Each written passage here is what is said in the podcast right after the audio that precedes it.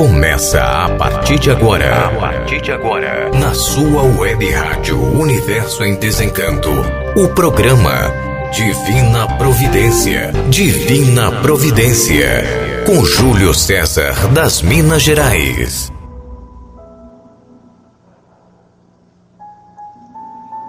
Salve, Mãe Natureza, do saudoso estudante e compositor Raimundo Sabiá, das Minas Gerais.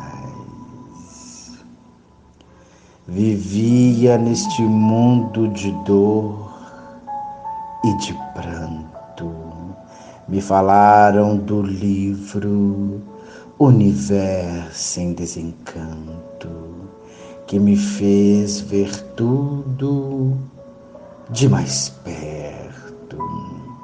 Não sei mais o que seria de mim se eu não conhecesse quem fui e quem sou. O livro chegou e mostrou para mim meu mundo, de onde vim e para onde vou. O livro me fez um ser racional. Eu não vivo mais como um animal. Agradeço, Mãe Natureza, o que sou. Sem ti eu não chegava até onde estou. Sem ti eu não chegava até onde estou. Salve, salve-nos o Redentor, o racional superior. Salve a consistência divina, a divina providência, esta, acima de tudo, me acompanhando todos os dias a luz racional em ordem do dia. Com a natureza, tudo eu sou. Sem a natureza, nada eu sou. Bom dia para quem é de bom dia. Boa noite para quem é de boa noite. Eu sou Júlio César, das Minas Gerais, falando aqui na web rádio Universo em Desencanto, União, Piauí, falando de cultura racional, falando das páginas brilhantes do livro da vida. Boa noite, Mascarenhas, meu amigo, meu irmão, o bom comandante, muito bom estar aqui. A todos que fazem parte desta evolução da natureza, bem-vindos. Se acomodem. O dever de fazer propaganda deste conhecimento me trouxe aqui. De agora até às oito horas, a prosa é comigo. O assunto é natureza, ou como gostamos de falar, mãe natureza. Vamos prosear? Vem comigo. Naquele entardecer, no alto daquela gigantesca montanha, na divisa entre Minas e Rio, numa pequena cidade, nós buscávamos o encontro com tudo. Ainda éramos jovens, rostos marcados por espinhas, as mudanças no corpo mostravam nossa juventude. Os planos eram outros, não havia nenhum interesse um no outro, além de uma amizade sincera. nossas fugas em todos os feriados prolongados para pontos de força da natureza, como chamávamos e fomos ensinados, mostravam nossos interesses em comum. E mais, uma busca interior. O sol se despedia majestosamente e vagarosamente. Nós olhávamos e seguíamos em silêncios em nossas preces. Esses silêncios respeitosos duravam por muito tempo, até que alguém interrompia. Desta vez foi o Agenor. O respeito que tínhamos por ele e admiração nos impedia de nos zangar. Também não o faríamos, afinal, ele estava se conectando com a natureza, a estava agradecendo. Ele estava leve, o efeito desses lugares em nós era rápido, era salutar. Ele dirigiu-se a toda a planície e agradeceu. Uma nostalgia se fez presente, uma pequena lembrança de um outro mundo. Isso nos entristecia e também nos acalentava. Obrigado por mais um dia, minha mãe, natureza. Eu sei de onde você provém, minha mãe. Vanderlúcia, que sempre sumia pelos escampados em busca de raízes, ervas, flores, naquela imensa farmácia que era aquele platô se projetou como do nada, animada pelo resultado da sua bem-sucedida colheita, completou. Somos gratos por esse esplendor e por esses remédios que entram pelos nossos poros, pelas nossas narinas. Nós mentalmente agradecíamos. De fato, era gratificante aquela visão, não só a visão do pôr do sol e de tudo que nossas vistas alcançavam, sem dúvidas, esse momento era único, lúdico, pois era o encontro dos dois mundos do dia e da noite. Mas estarmos todos elevando nossos pensamentos em unissono e estarmos prestando homenagens a quem tem dignidade de ser homenageada.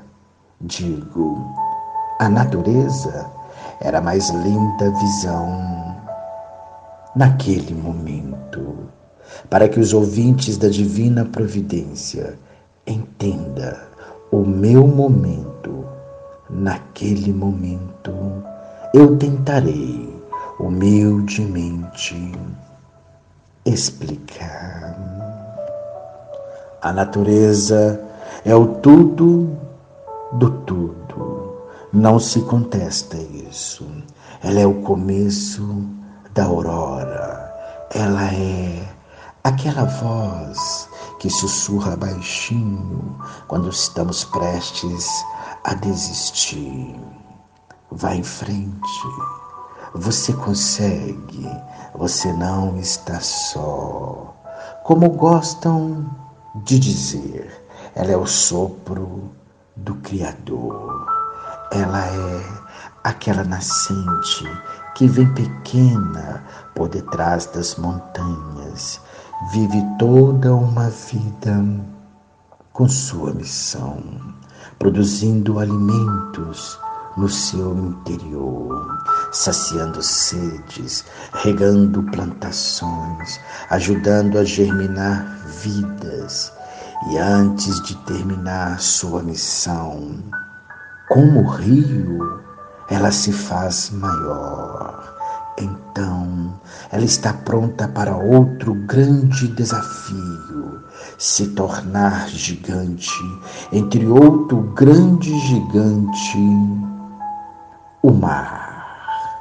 A natureza é os outros sentidos que o cego desperta para suprir a cegueira da visão nesta vida.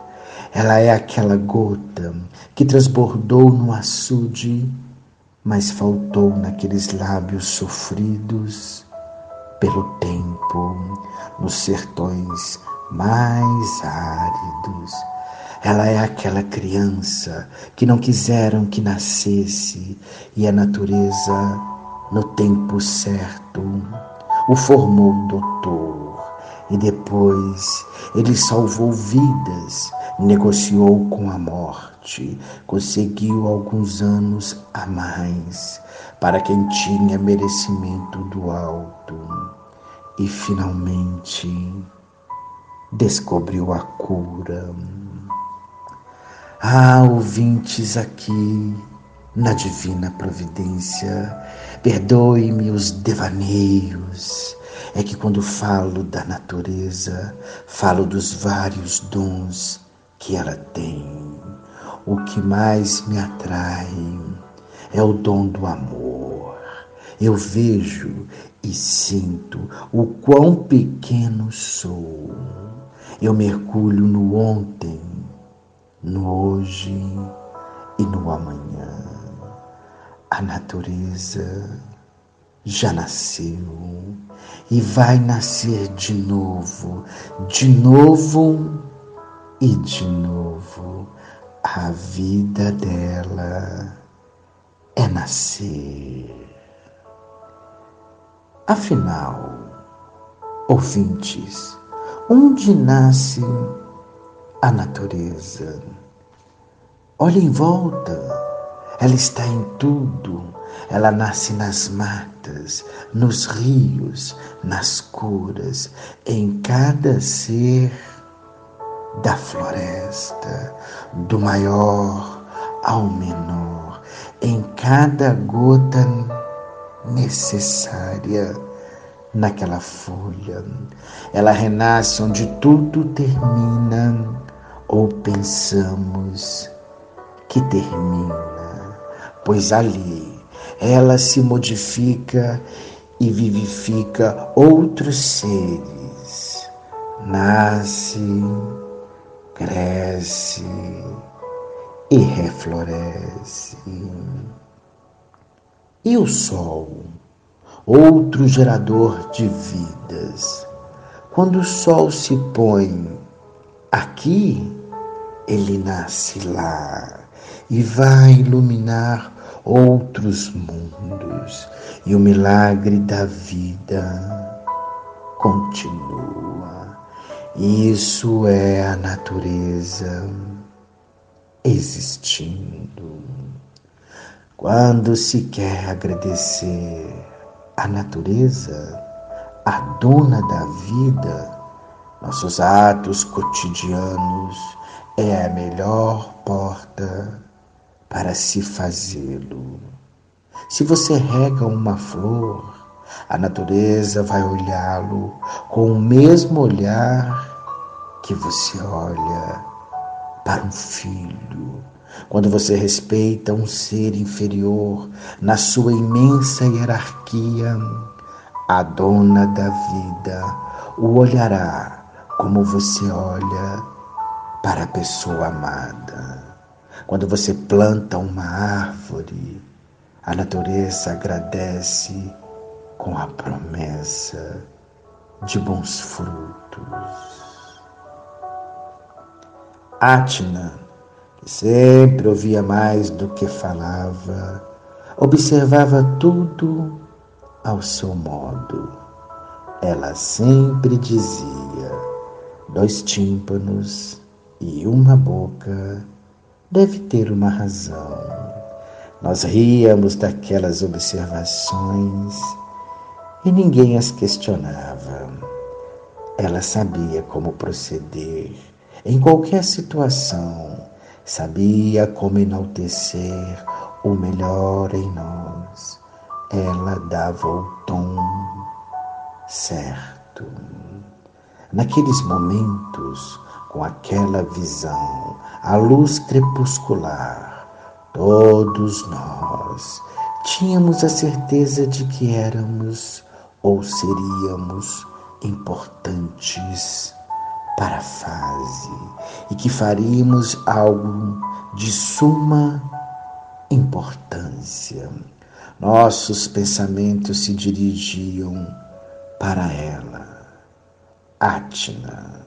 Sabíamos de alguma forma que ela ainda seria chamada para uma grande missão. Não sabíamos o que, nem quando, mas sabíamos. Era ela.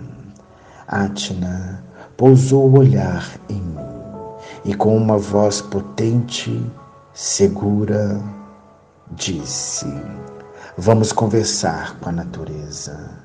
Faça as honras. Ela sabia que eu me entregava no todo quando o assunto era natureza. Na verdade, todos nós, ser gentil era uma das suas muitas qualidades, fazer com que trabalhássemos em favor da fase. Estava nela uma destas qualidades. Nesse instante, um vento frio soprou, um cheiro forte e doce de jasmim alcançou-nos e nós nos aconchegamos mais uns nos outros e miramos o último brilho do sol. A noite pedia passagem. Uma última nuvem retardatária ainda insistia em permanecer no alto, fazendo vários desenhos e formas com seu corpo. O último desenho da nuvem tinha uma forma de mão.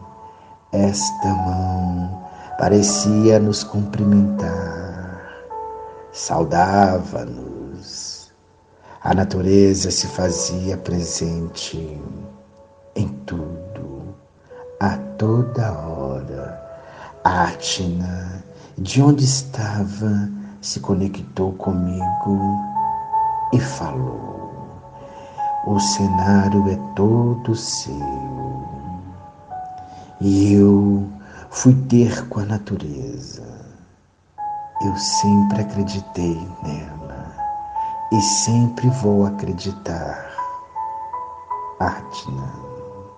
Então eu respirei fundo, entrei dentro de mim e lá, onde estava uma das mais lindas mensagens dos livros, Universo em Desencanto, abasteci-me do saber e comecei a conversar com a natureza.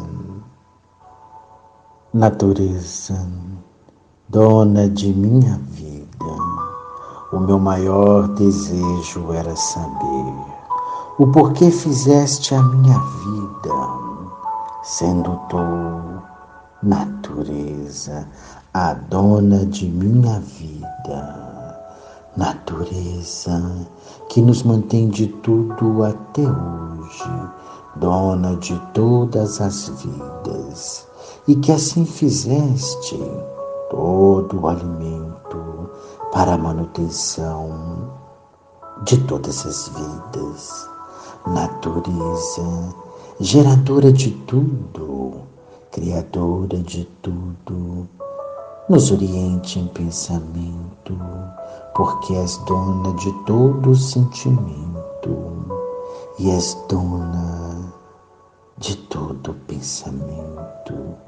Me oriente em pensamento, o nosso comportamento e o nosso procedimento, porque está tudo com você natureza.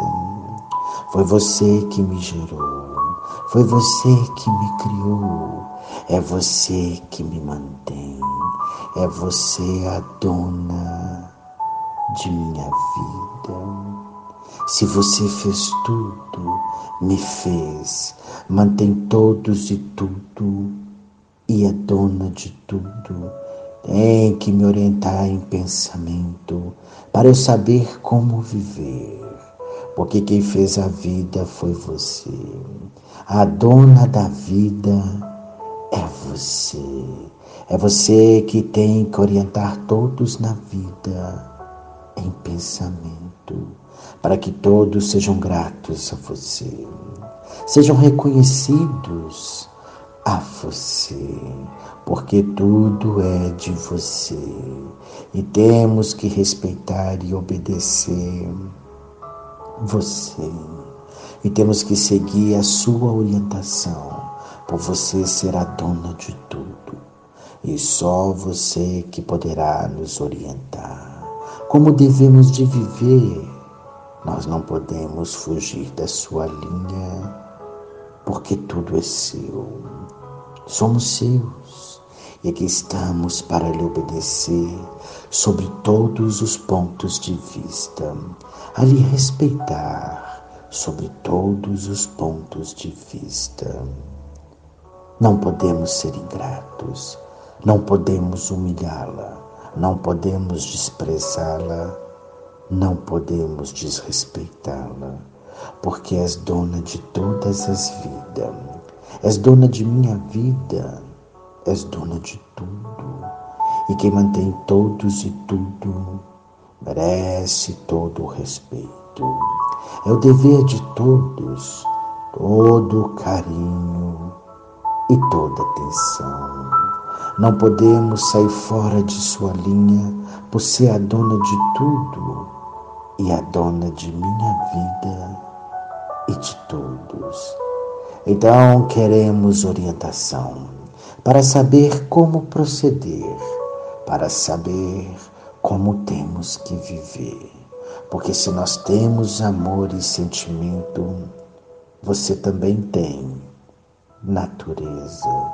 Nos fez igual a você. Tudo que nós sentimos, você sente também. Porque você nos fez igual a você. Então queremos em pensamento a orientação justa e certa para saber como proceder dentro da linha da dona do meu ser, da dona da minha vida, da dona que me mantém. Temos que ser reconhecidos do seu grande valor sobre tudo e sobre nós se nós existimos, é porque você nos fez. És dona de tudo, és dona do pensamento. Não podemos dar um passo na sua frente, porque será um mau passo e um fracasso pela ingratidão e falta de respeito. És tudo do tudo, dona de tudo. E nós nada somos. Os anos seguiram-se rápidos e proveitosos. Cada um de nós continuava seu caminho dentro do grande caminho. O caminho, a estrada, era racional. Íamos pouco nos nossos lugares preferidos. Os nossos encontros eram na casa dos três poderes, o retiro racional. Dali para o mundo divulgávamos o livro da vida. Corríamos o Brasil divulgando, iríamos correr o mundo. explicávamos as páginas brilhantes do universo em desencanto. Relembrávamos a todos que não éramos daqui. A obra estava pronta. Os livros Universo em Desencanto tinham que ser divulgados o mais rápido possível. A fase era de salve-se quem puder, e se puder, e nós também estávamos prontos. A natureza estava acelerando a lapidação. Tínhamos que acelerar a divulgação. A fase racional já estava em vigor desde 1935. A fase tinha pressa. A natureza estava velha, cansada. Ela também queria voltar e ela nos conduzia como tinha que ser. Parênteses oportuno. Ouvintes que estão acompanhando o programa Divina Providência pela primeira vez e não são estudantes e não têm a compreensão do movimento natural da natureza, têm que tomar ciência de que a natureza é também dona do pensamento e da nossa imaginação. Somos ferramentas dela. Se não fôssemos ferramentas da natureza, da dona do pensamento, não tínhamos pensamento. Então, em primeiro lugar, o pensamento, depois a execução do que estava pensando.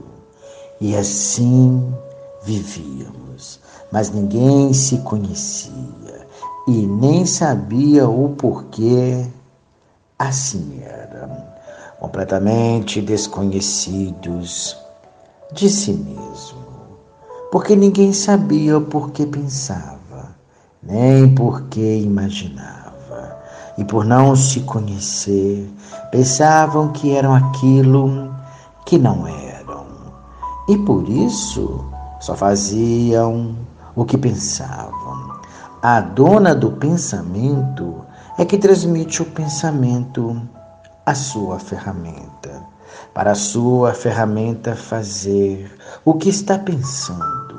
Pensava que tudo partia de si mesmo, nem vendo que não podia partir de si porque o pensamento vinha de fora. E por isso eram surpreendidos com uma grande variedade de pensamentos, pensando em coisas que nunca viram, que assim eram transmitidos para a descoberta disso ou daquilo, ou para essa ou aquela invenção. O pensamento vinha de fora. A imaginação vinha de fora, mas ninguém se conhecia e julgavam que o pensamento surgia de si mesmo, como se fosse uma fábrica de pensamentos. Porque quem fez a máquina do pensamento de todos ouvintes foi a natureza para transmitir o que precisava ser feito para a própria lapidação do pensador. E por fazer esse de donos daquilo que não fizeram, tudo o que inventaram e descobriram, pensavam que surgia de si, como coisa que fossem donos de uma coisa que não fizeram. A máquina do pensamento, para verem que foram feitos, para serem ferramentas da dona do pensamento, para serem lapidados por ela, para serem lapidados pelos feitos dela.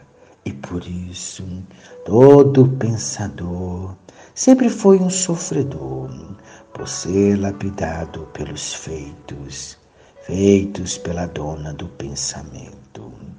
Mas o pensador, por viver sem se conhecer, pensava que era o que não era.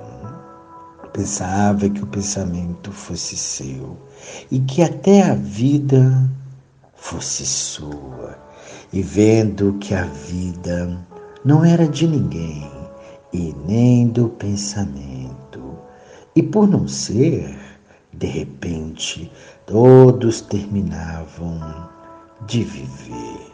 E nesse atraso viviam todos sem se conhecer.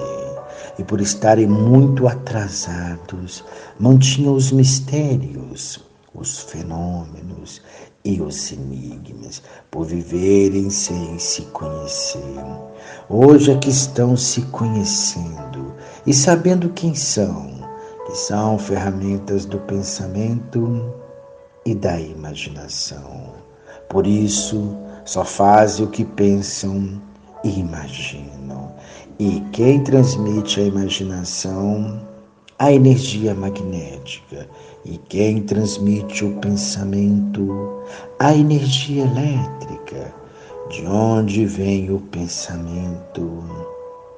De fora. E por isso ele passa, passa e vem o esquecimento. Mas agora mudou de fase. A natureza terminou a fase do pensamento e entrou a fase racional, a fase do raciocínio, da energia racional. A regência era da energia magnética. Terminou a sua missão. Não foi mais alimentada pela natureza, por ter terminado a fase, começou a destruir os seus feitos e de forma que todos têm que passar para a fase de recuperação, a fase racional, para não serem destruídos pela fúria da energia magnética. É preciso desenvolver o raciocínio, porque a fase do pensamento acabou. Raciocinar é muito diferente de pensar.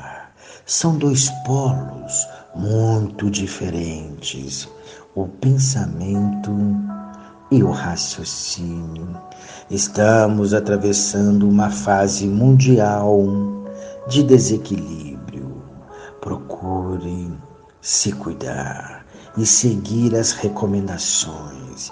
A natureza é dona de tudo e de todos. Ela está exterminando os pensadores. Ouvintes, mesmo que achemos que isso que está acontecendo seja o homem culpado, não nos esqueçamos Somos ferramentas da dona da vida. O que ela quer que aconteça, acontecerá. Ela, como dona do pensamento, o fará. Ela coloca no pensamento do pensador o que ela quer que seja feito. Estamos na fase racional que é a fase do desenvolvimento do raciocínio, é a fase do terceiro milênio. Desde 1935, a natureza mudou de fase, da fase do pensamento para a fase racional, e ninguém tomou conhecimento ou sentiu que a natureza mudou de fase não quiseram saber porque ela mudou de fase. Estamos na era racional, na era do desenvolvimento do raciocínio e a raça humana continua pensando e imaginando esta fase terminou e ela, a dona da vida, está liquidando todos os feitos desta fase falida. Ela quer que todos passem a raciocinar. Ouvintes, não somos donos de nada, nem da própria vida. Por quê? Porque não temos o direito de viver. Olha que ponto chegamos. Perdemos o direito de viver. Então, você pergunta, mas Júlio, esta mesma natureza que nos fez nos destrói? Sim, destrói. Mas por quê? Porque ela está desregulada, porque ela está fora do seu natural, porque ela também perdeu o direito de viver. E é imperativo da natureza que passemos a nos conhecer. E como fazê-lo? Somente através do desenvolvimento do raciocínio. E esse desenvolvimento só é feito através dos livros Universo em Desencanto. Se continuarmos apegados, presos aqui nesta vida, sempre acharemos injustiça de algo ou de alguém para conosco. A fase do pensamento terminou. O pensamento está sem fase. O pensamento era um mal necessário, lapidante e sofredor. Ouvintes, você está pensando? Raciocine Pensar é renegar o direito que Deus deu a todos de raciocinar. Os juízes do tempo. Texto de Cláudia Moura. E que os juízes do tempo façam a varredura pois a natureza não negocia seus direitos, porque as mudanças são necessárias para o bom amadurecimento humano. Toda mudança de fase traz transtornos, mas para o aprimoramento de um todo, nada se cria, nada se perde, tudo se transforma. A inversão dos fatos que opõe a dignidade de expressão. O mundo vem sendo aniquilado por seus governantes, por os mesmos não se conhecerem, e vivem todos a penar, na busca incessante do conforto mínimo de sua integridade. E quanto mais procuram, mais perdura a insatisfação, a discordância, a reza, a prece, a oração carregada de angústia em busca do livramento. Fato é, nada somos. A única certeza é a transformação. Para quem vive de esperanças destinadas na escuridão do esclarecimento, sonhando de olhos abertos, sendo este o grande merecimento, sendo esta a grande incerteza. Do nada, por nada na vida, as convicções se fundirem em meio de extremo comodismo, aterrados e amordaçados por uma comissão de omissões, opressões, onde se perdura uma individualidade nula que o tempo leve ao vento todas as intempéries deixados nesse vasto mundo de ilusões. Ouvintes deste egrégio tribunal, quando olhamos os jornais ou ouvimos as notícias, o que deduzimos? Que verdadeiramente existe sim essa falência moral, física e financeira. E essa liquidação moral, física e financeira. E todo esse desequilíbrio causou desrespeito. O desrespeito causou a violência. A violência causou o terror. O terror causou as guerras. As guerras causaram a mortandade. Por quê? Porque entrou a era do fogo, a era do átomo, e a humanidade está passando por essa fase de salve-se quem puder e se puder, porque todos, por a fase do pensamento determinado, perderam o direito de viver. E por isso está aí essa infinidade de doenças incuráveis e esta infinidade de desastres, porque não há efeito sem causa.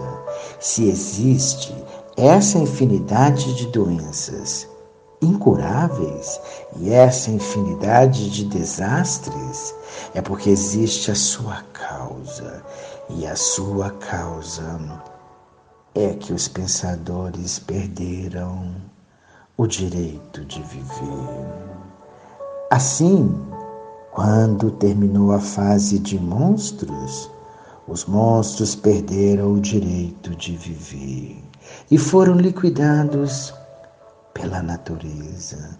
Depois veio a fase de selvagens. Terminou a fase de selvagens, a natureza liquidou todos os selvagens com doenças incuráveis. Ouvintes, agora é a fase do pensamento. Terminou a fase do pensamento. Os pensadores perderam o direito de viver. E aí estão, todos sendo liquidados por essas infinidades de doenças incuráveis e por essa infinidade de desastres.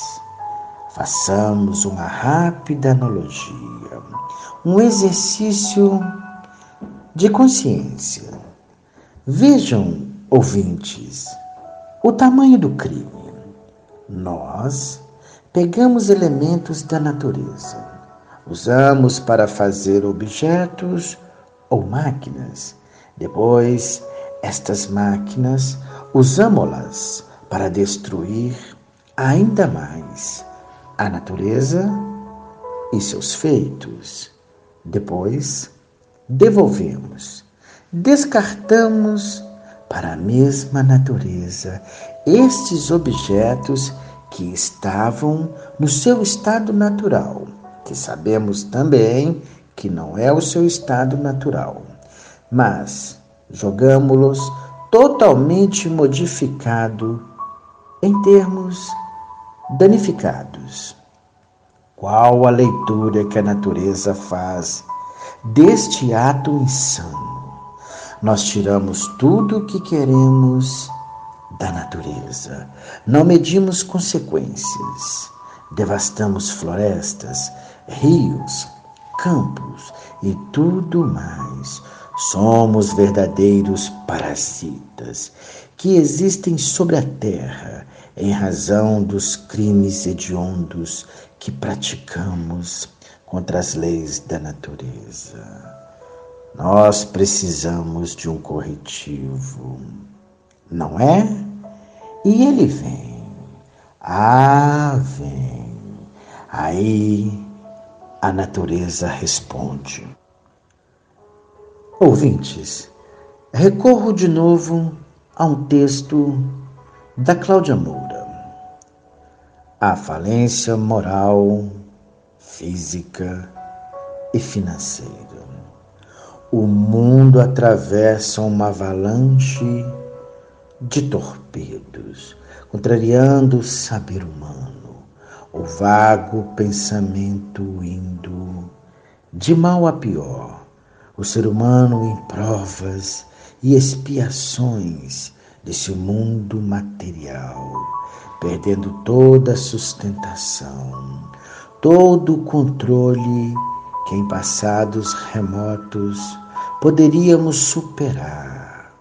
O ser humano perdeu o direito de viver por circunstâncias naturais da mudança natural da natureza.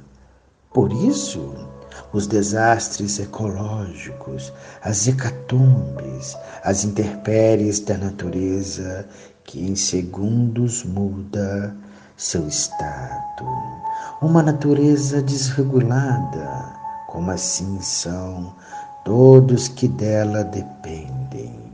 Ora frio de matar, enchentes que levam consigo a esperança de um dia melhor. Tudo por água abaixo, em meios olhares arrasadores que ignora a lei de causa e efeito, a falência do pensamento em que a imaginação cria e executa sua ação, a falência moral em que a emoção se envolve no torpe e medíocre sentimento, entorpecendo envaidecendo a matéria acima de seu caráter. A falência financeira a estas todas ruínas.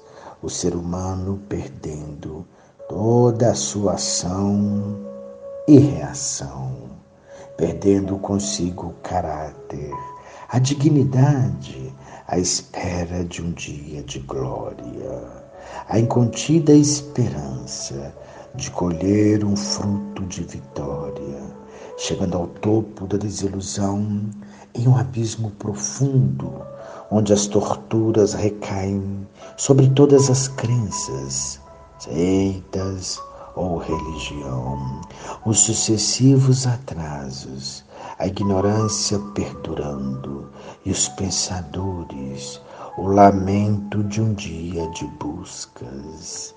E a cada dia vindo o descontrole moral, físico e financeiro, buscando em meios perdidos uma válvula de escape à sobrevivência. Em dias sequentes, a vida se perde a exaustão. Na lei de causa e efeito, devemos pôr em prática a arma do bem. Fazer o bem sem olhar a quem. Ser benfazejo sempre, difundindo e difundindo a verdade das verdades a todos que vivem em busca do seu eu. E assim, equilibrando sobre todos os pontos de vista o bem moral, físico e financeiro. Feliz de todos que se curvam diante seus erros. Feliz de todos que perdoam sobre todos os pontos de vista. Felizes de todos que passaram a se conhecer.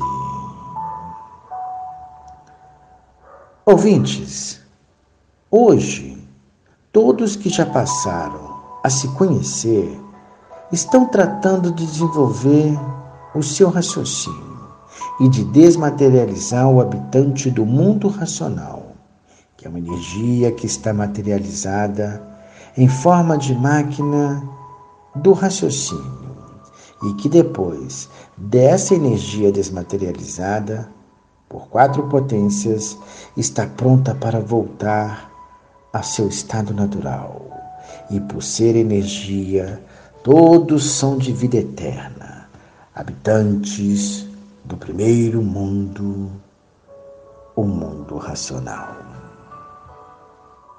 Mais um parênteses oportuno. De novo tenho que pontuar. Os ouvintes que estão aqui conosco, ouvindo pela primeira vez, e podem estar se perguntando: mas no começo do programa, a natureza foi pintada de outra forma, pareceu totalmente diferente desta aqui nesse momento. Não há o que estranhar, ouvintes. Pense em uma mãe que tem que amar e corrigir seus filhos. Escolhas têm que ser feitas, decisões tomadas. Você está sendo convidado a tomar ciência do maior conhecimento de todos os tempos. E o conhecimento é da origem do ser humano, de onde ele veio, como veio, por que veio e o retorno à sua origem. Mostra como o homem voltará ao seu estado natural de ser, racional, puro, limpo e perfeito, ligando o ser humano ao seu verdadeiro mundo de origem o mundo racional. Tudo isso através das mensagens do racional superior, um ser extraterreno, publicados nos livros Universo em Desencanto, um conhecimento ouvintes transcendental que ultrapassa todas as expectativas do saber humano e que desvenda os mistérios da natureza, visível e invisível, e do animal racional, de forma lógica, simples e clara.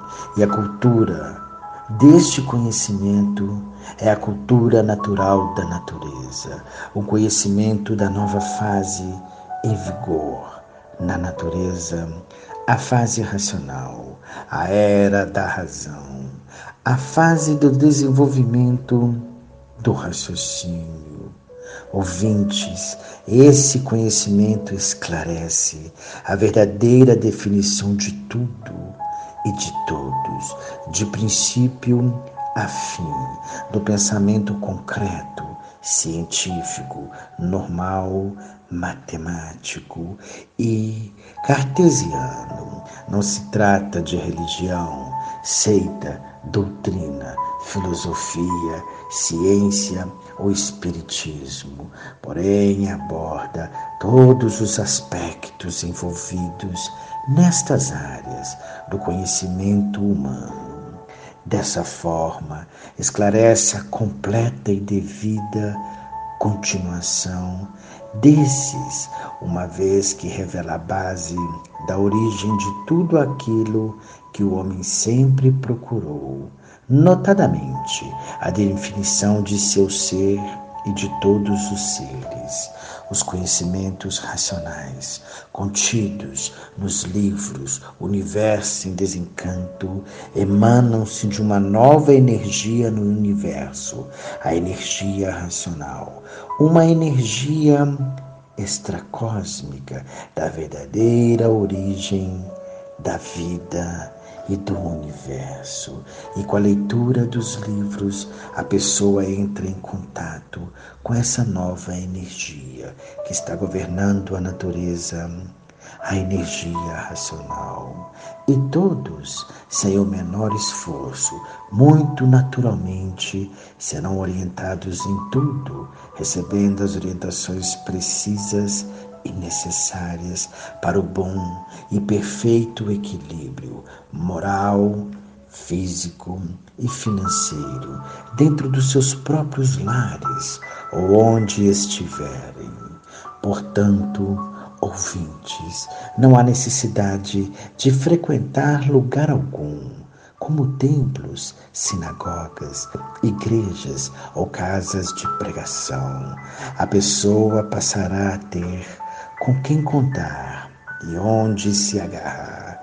Serão e serão favorecidos pela força maior do mundo, que é a natureza e pelo poder supremo do seu mundo de origem, o mundo racional. Tudo isso, ouvintes, por estarem se ligando à nova fase da natureza e vivendo a favor dessa nova fase, a fase racional, para o desenvolvimento do raciocínio.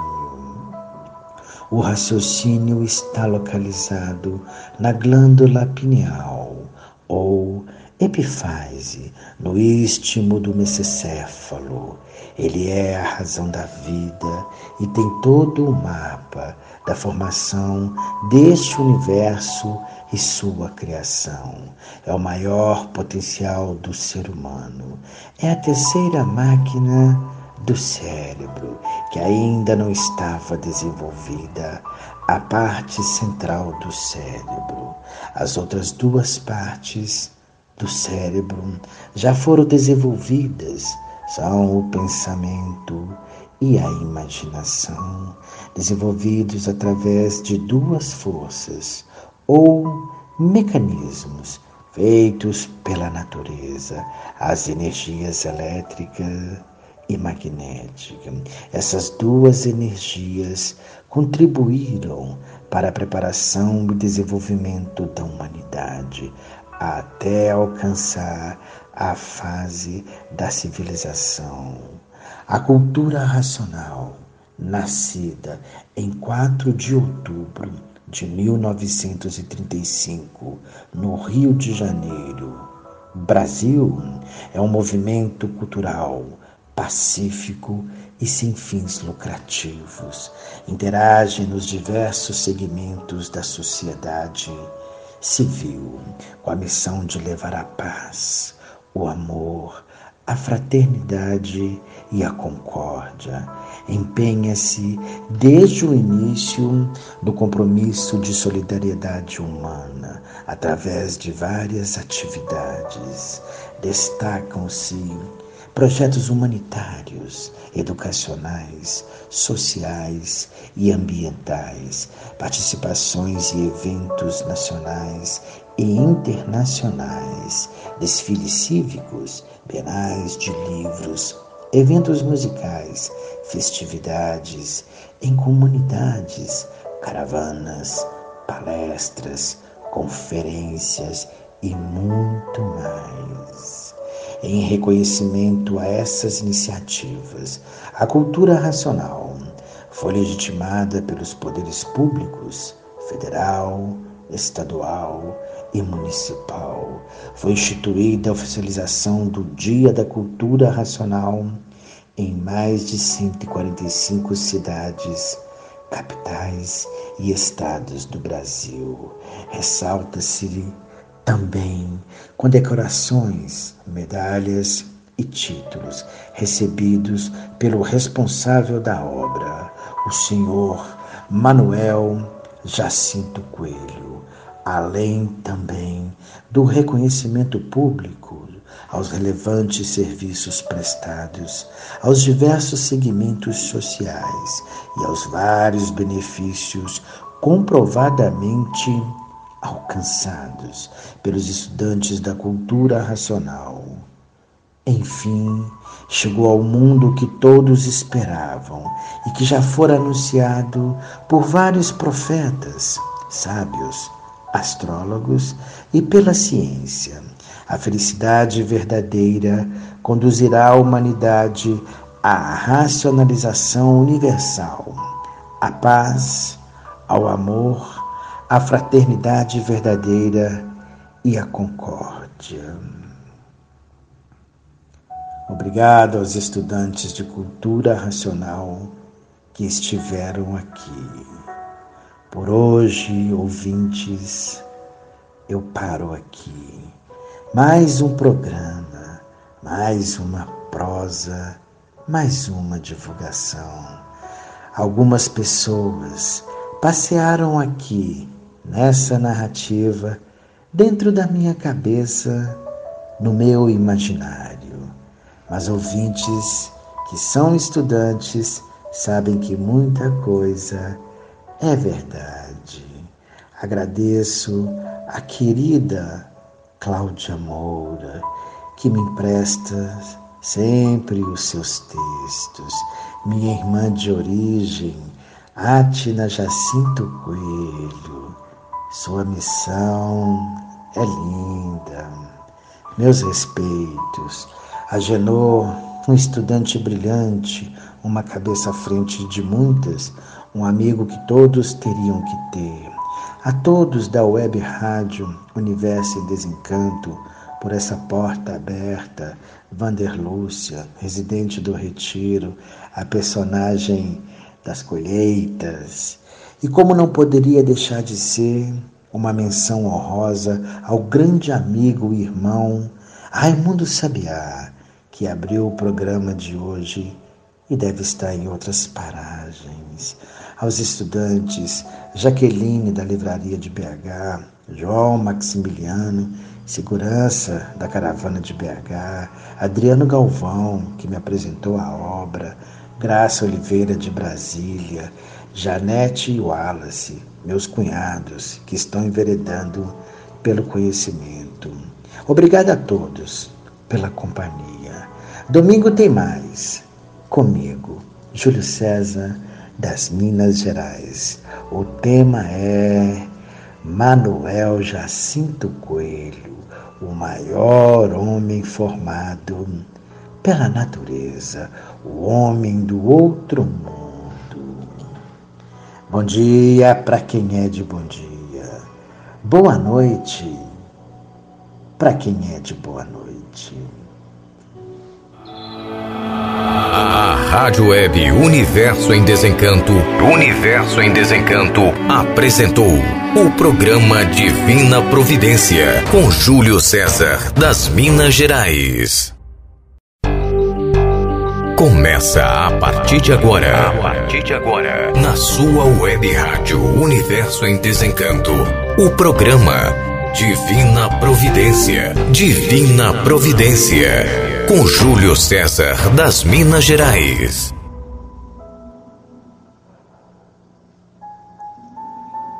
Salve, Mãe Natureza, do saudoso estudante e compositor Raimundo Sabiá, das Minas Gerais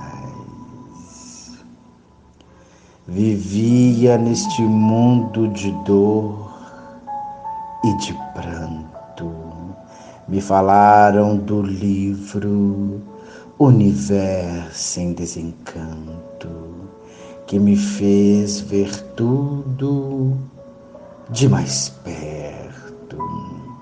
Não sei mais o que seria de mim se eu não conhecesse quem fui e quem sou. O livro chegou e mostrou para mim meu mundo, de onde vim e para onde vou. O livro me fez um ser racional. Eu não vivo mais como um animal. Agradeço, Mãe Natureza, o que sou. Sem ti eu não chegava até onde estou. Sem ti eu não chegava até onde estou. Salve, salve-nos o Redentor, o racional superior. Salve a consistência divina a divina providência, esta, acima de tudo, me acompanhando todos os dias, a luz racional em ordem do dia, com a natureza, tudo eu sou, sem a natureza, nada eu sou. Bom dia para quem é de bom dia. Boa noite para quem é de boa noite. Eu sou Júlio César, das Minas Gerais, falando aqui na Web Rádio universo em desencanto, união, Piauí, falando de cultura racional, falando das páginas brilhantes do livro da vida. Boa noite, Mascarenhas, meu amigo, meu irmão, o bom comandante. Muito bom estar aqui. A todos que fazem parte desta evolução da natureza, bem-vindos. Se acomodem. O dever de fazer propaganda deste conhecimento me trouxe aqui. De agora até às oito horas, a prosa é comigo. O assunto é natureza, ou como gostamos de falar, mãe natureza. Vamos prosear? Vem comigo. Naquele entardecer, no alto daquela gigantesca montanha, na divisa entre Minas e Rio, numa pequena cidade, nós buscávamos o encontro com tudo. Ainda éramos jovens, rostos marcados por espinhas, as mudanças no corpo mostravam nossa juventude. Os planos eram outros, não havia nenhum interesse um no outro, além de uma amizade sincera. Nossas fugas em todos os feriados prolongados para pontos de força da natureza, como chamávamos e fomos ensinados, mostravam nossos interesses em comum. E mais, uma busca interior. O sol se despedia majestosamente e vagarosamente. Nós olhávamos e seguíamos em silêncios em nossas preces. Esses silêncios respeitosos duravam por muito tempo, até que alguém interrompia. Desta vez foi o Agenor. O respeito que tínhamos por ele e admiração nos impedia de nos zangar. Também não o faríamos, afinal, ele estava se conectando com a natureza, a estava agradecendo. Ele estava leve, o efeito desses lugares em nós era rápido, era salutar. Ele dirigiu-se a toda a planície e agradeceu. Uma nostalgia se fez presente, uma pequena lembrança de um outro mundo. Isso nos entristecia e também nos acalentava. Obrigado por mais um dia, minha mãe, natureza. Eu sei de onde você provém, minha mãe. Vanderlúcia, que sempre sumia pelos escampados em busca de raízes, ervas, flores, naquela imensa farmácia que era aquele platô se projetou como do nada, animada pelo resultado da sua bem-sucedida colheita, completou. Somos gratos por esse esplendor e por esses remédios que entram pelos nossos poros, pelas nossas narinas, nós mentalmente agradecíamos. De fato, era gratificante aquela visão, não só a visão do pôr do sol e de tudo que nossas vistas alcançavam, sem dúvidas, esse momento era único, lúdico, pois era o encontro dos dois mundos, do dia e da noite. Mas estarmos todos elevando nossos pensamentos em unissono e estarmos prestando homenagens a quem tem dignidade de ser homenageada.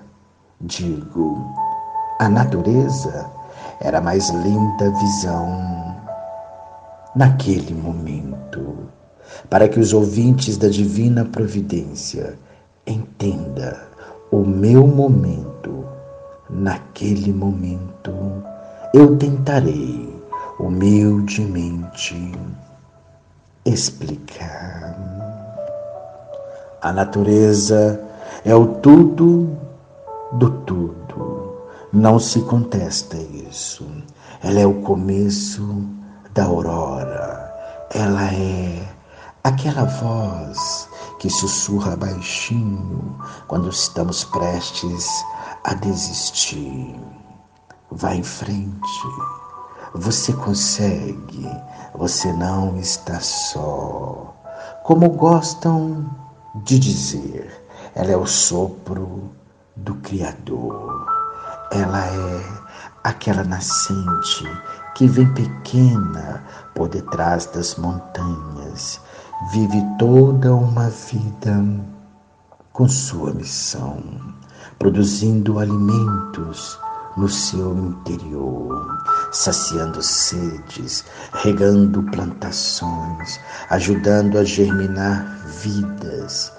E antes de terminar sua missão, como o rio, ela se faz maior. Então, ela está pronta para outro grande desafio se tornar gigante, entre outro grande gigante, o mar.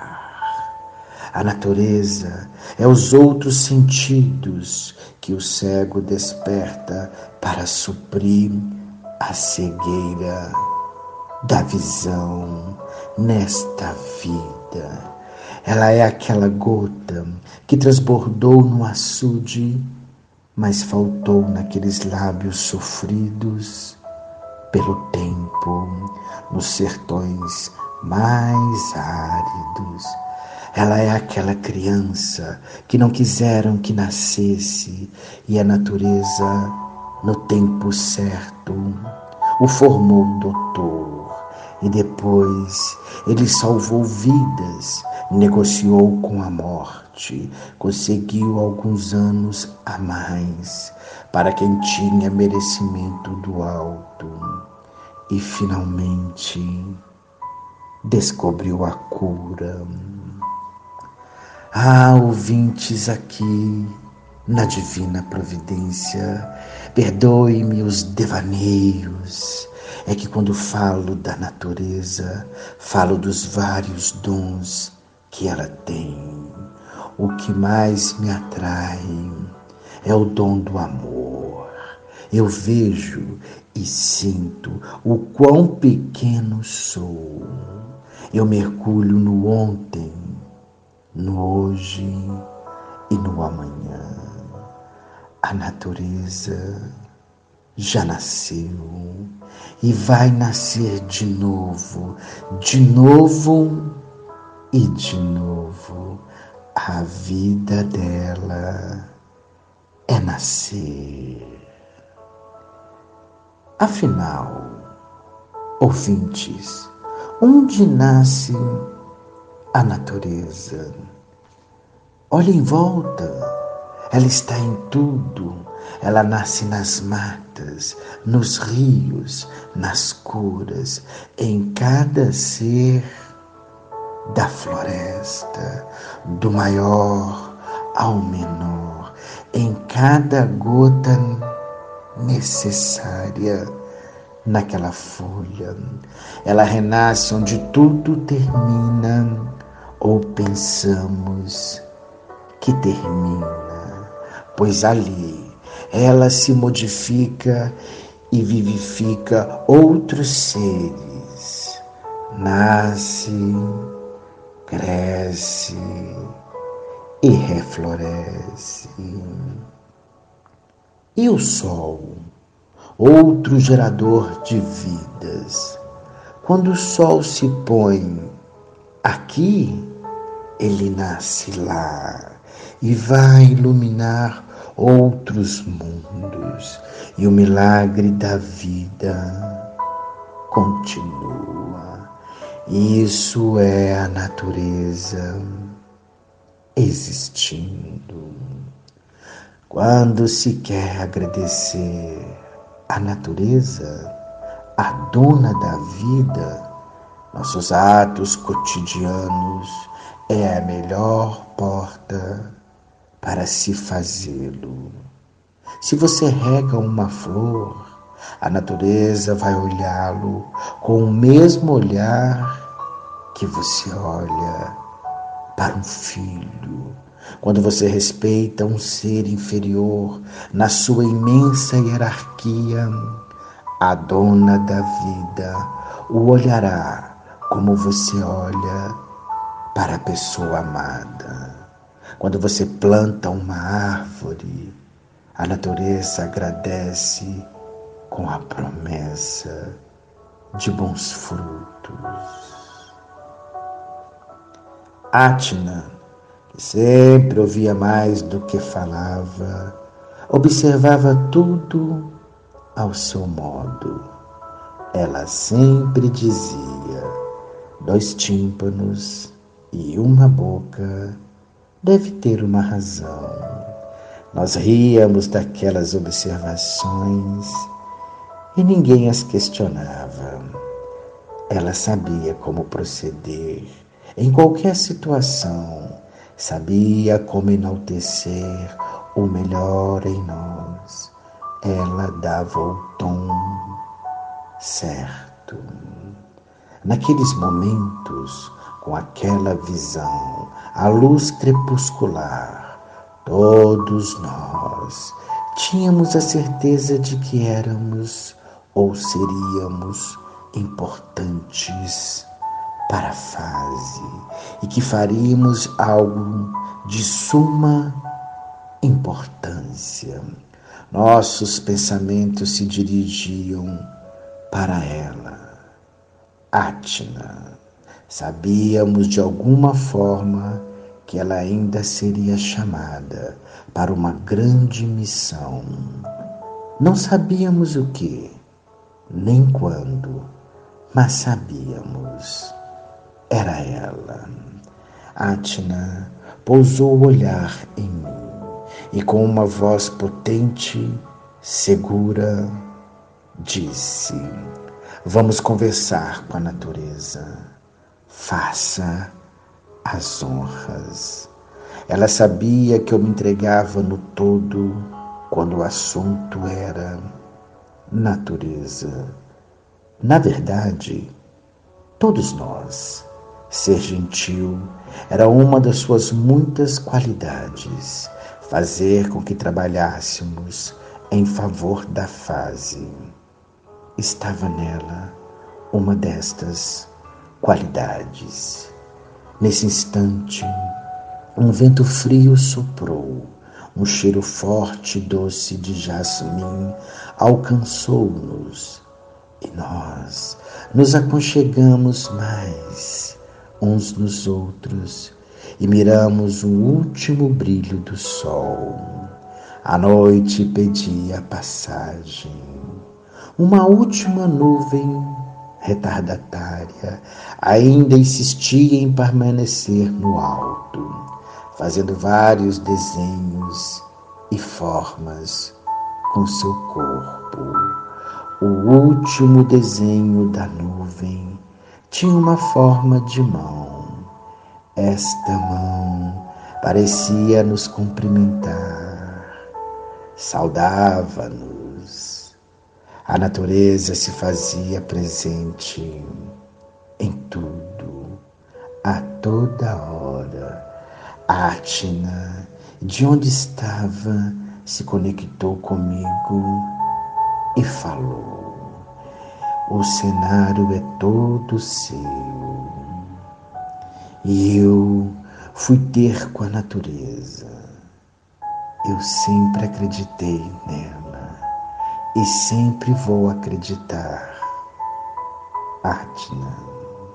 Então eu respirei fundo, entrei dentro de mim e lá, onde estava uma das mais lindas mensagens dos livros, Universo em Desencanto, abasteci-me do saber e comecei a conversar com a natureza. Natureza, dona de minha vida, o meu maior desejo era saber o porquê fizeste a minha vida, sendo tu, natureza, a dona de minha vida. Natureza que nos mantém de tudo até hoje, dona de todas as vidas, e que assim fizeste todo o alimento para a manutenção de todas as vidas, natureza, geradora de tudo, criadora de tudo, nos oriente em pensamento porque és dona de todo sentimento e és dona de todo pensamento. Me oriente em pensamento, o nosso comportamento e o nosso procedimento, porque está tudo com você, natureza. Foi você que me gerou, foi você que me criou. É você que me mantém, é você a dona de minha vida. Se você fez tudo, me fez, mantém todos e tudo.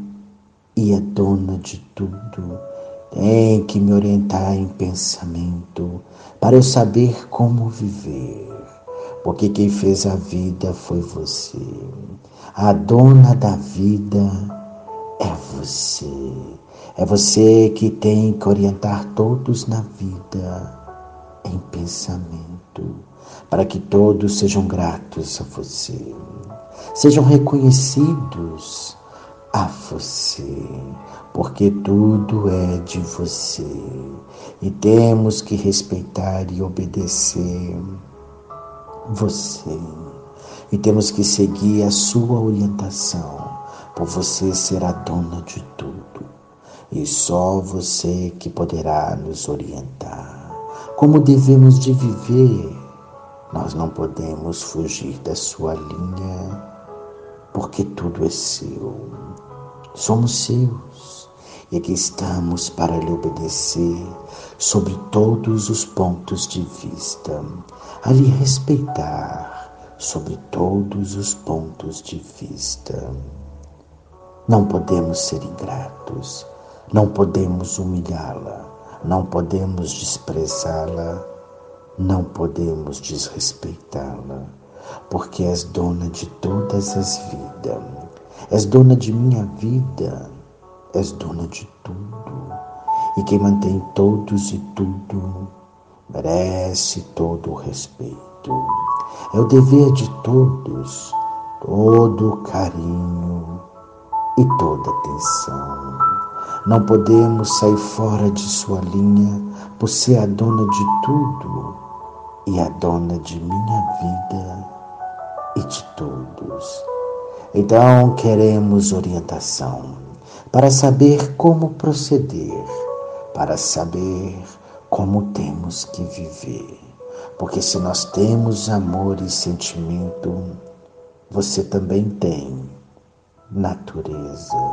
nos fez igual a você. Tudo que nós sentimos, você sente também, porque você nos fez igual a você.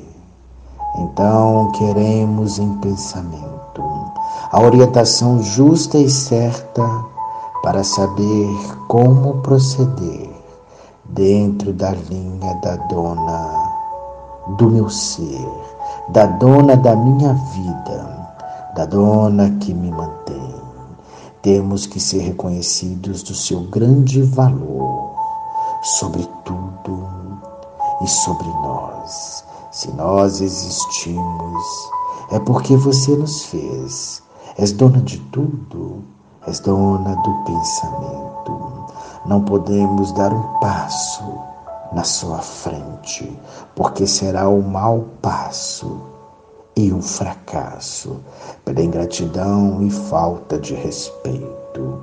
És tudo do tudo, dona de tudo, e nós nada somos.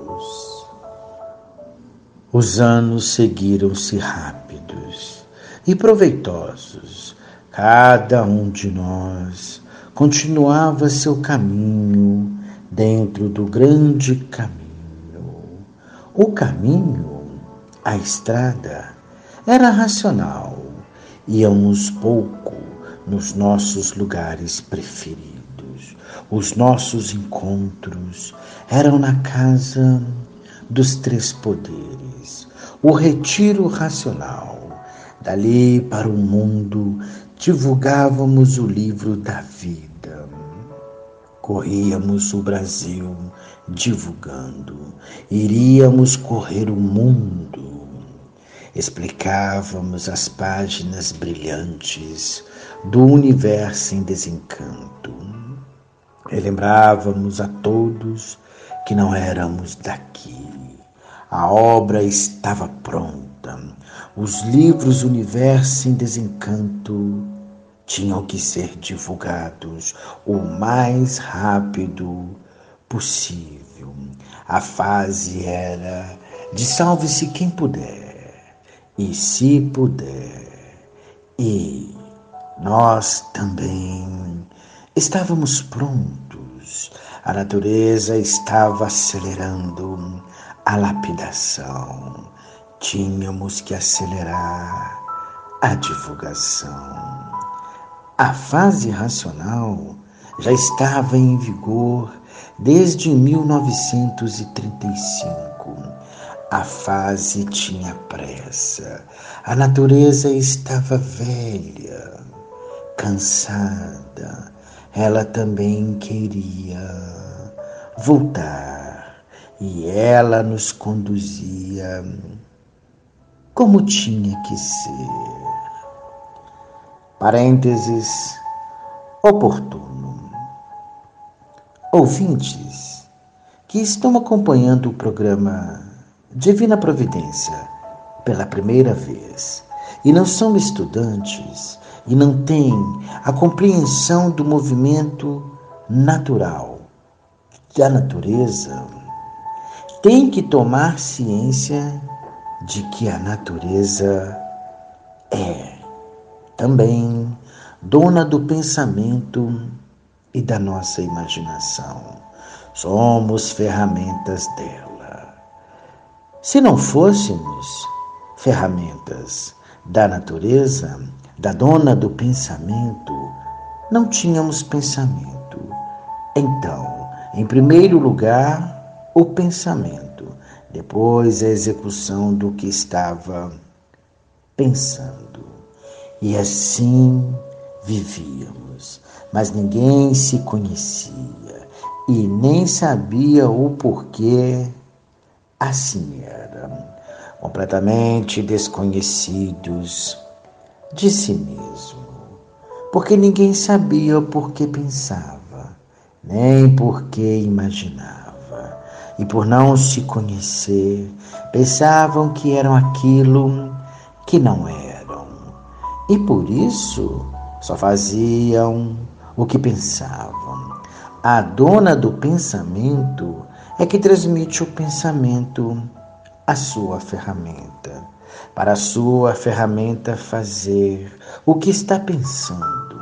Pensava que tudo partia de si mesmo, nem vendo que não podia partir de si, porque o pensamento vinha de fora. E por isso eram surpreendidos com uma grande variedade de pensamentos, pensando em coisas que nunca viram, que assim eram transmitidos para a descoberta disso ou daquilo, ou para essa ou aquela invenção. O pensamento vinha de fora, a imaginação vinha de fora, mas ninguém se conhecia e julgavam que o pensamento surgia de si mesmo, como se fosse uma fábrica de pensamentos. Porque quem fez a máquina do pensamento de todos ouvintes foi a natureza para transmitir o que precisava ser feito para a própria lapidação do pensador. E por fazer-se de donos daquilo que não fizeram, tudo o que inventaram e descobriram, pensavam que surgia de si, como coisa que fossem donos de uma coisa que não fizeram, a máquina do pensamento. Para verem que foram feitos, para serem ferramentas da dona do pensamento, para serem lapidados por ela, para serem lapidados pelos feitos dela. E por isso, todo pensador sempre foi um sofredor, por ser lapidado pelos feitos, feitos pela dona do pensamento. Mas o pensador, por viver sem se conhecer, pensava que era o que não era. Pensava que o pensamento fosse seu e que até a vida fosse sua. E vendo que a vida não era de ninguém e nem do pensamento, e por não ser, de repente, todos terminavam de viver. E nesse atraso viviam todos sem se conhecer. E por estarem muito atrasados, mantinham os mistérios, os fenômenos e os enigmas, por viverem sem se conhecer. Hoje é que estão se conhecendo e sabendo quem são, que são ferramentas do pensamento e da imaginação. Por isso, só fazem o que pensam e imaginam. E quem transmite a imaginação, a energia magnética. E quem transmite o pensamento, a energia elétrica. De onde vem o pensamento? De fora. E por isso ele passa, passa e vem o esquecimento. Mas agora mudou de fase. A natureza terminou a fase do pensamento e entrou a fase racional, a fase do raciocínio, da energia racional. A regência era da energia magnética. Terminou a sua missão. Não foi mais alimentada pela natureza, por ter terminado a fase, começou a destruir os seus feitos, e de forma que todos têm que passar para a fase de recuperação, a fase racional, para não serem destruídos pela fúria da energia magnética. É preciso desenvolver o raciocínio, porque a fase do pensamento acabou.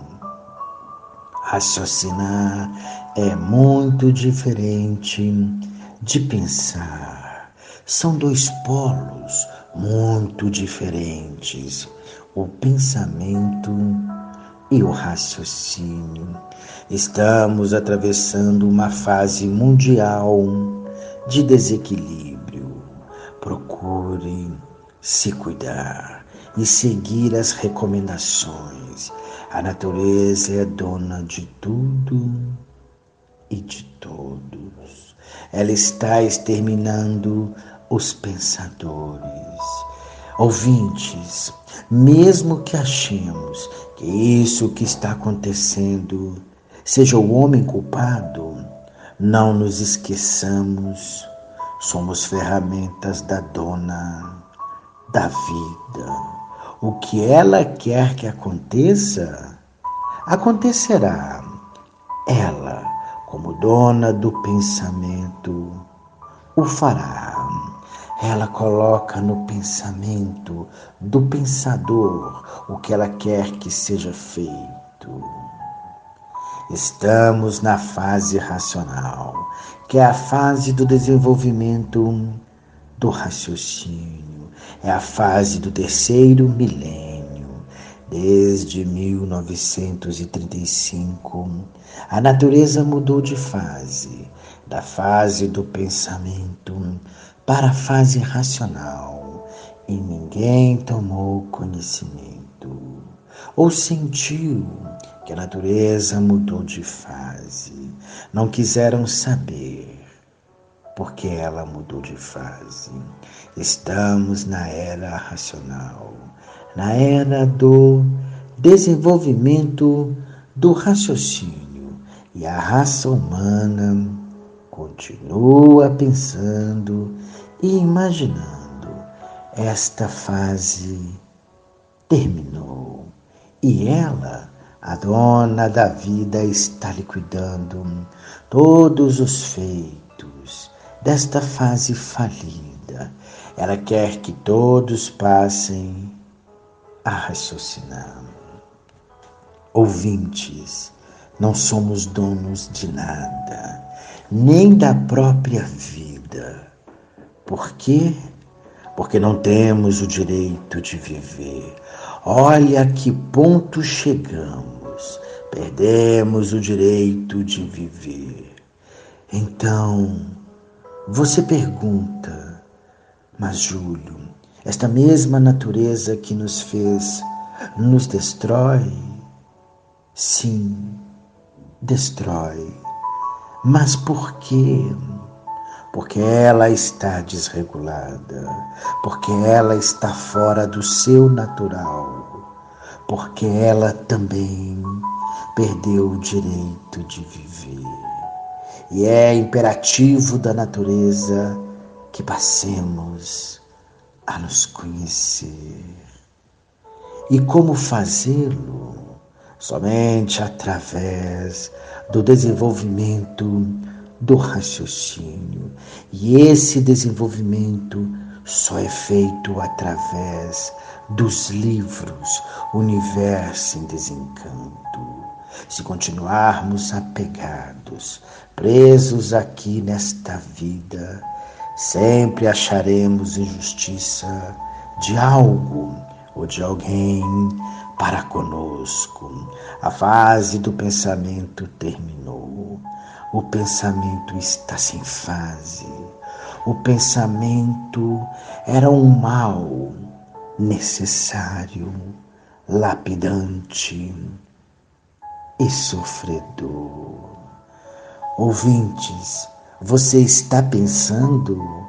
Raciocine. Pensar é renegar o direito que Deus deu a todos de raciocinar. os juízes do tempo. Texto de Cláudia Moura.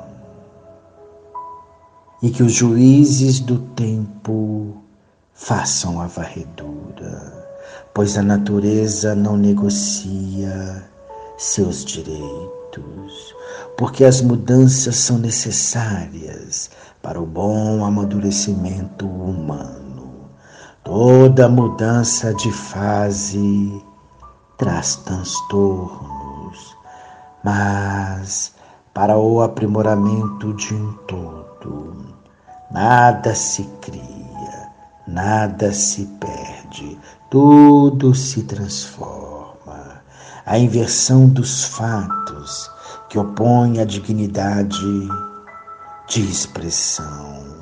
O mundo vem sendo aniquilado por seus governantes, por os mesmos não se conhecerem, e vivem todos a penar, na busca incessante do conforto mínimo de sua integridade.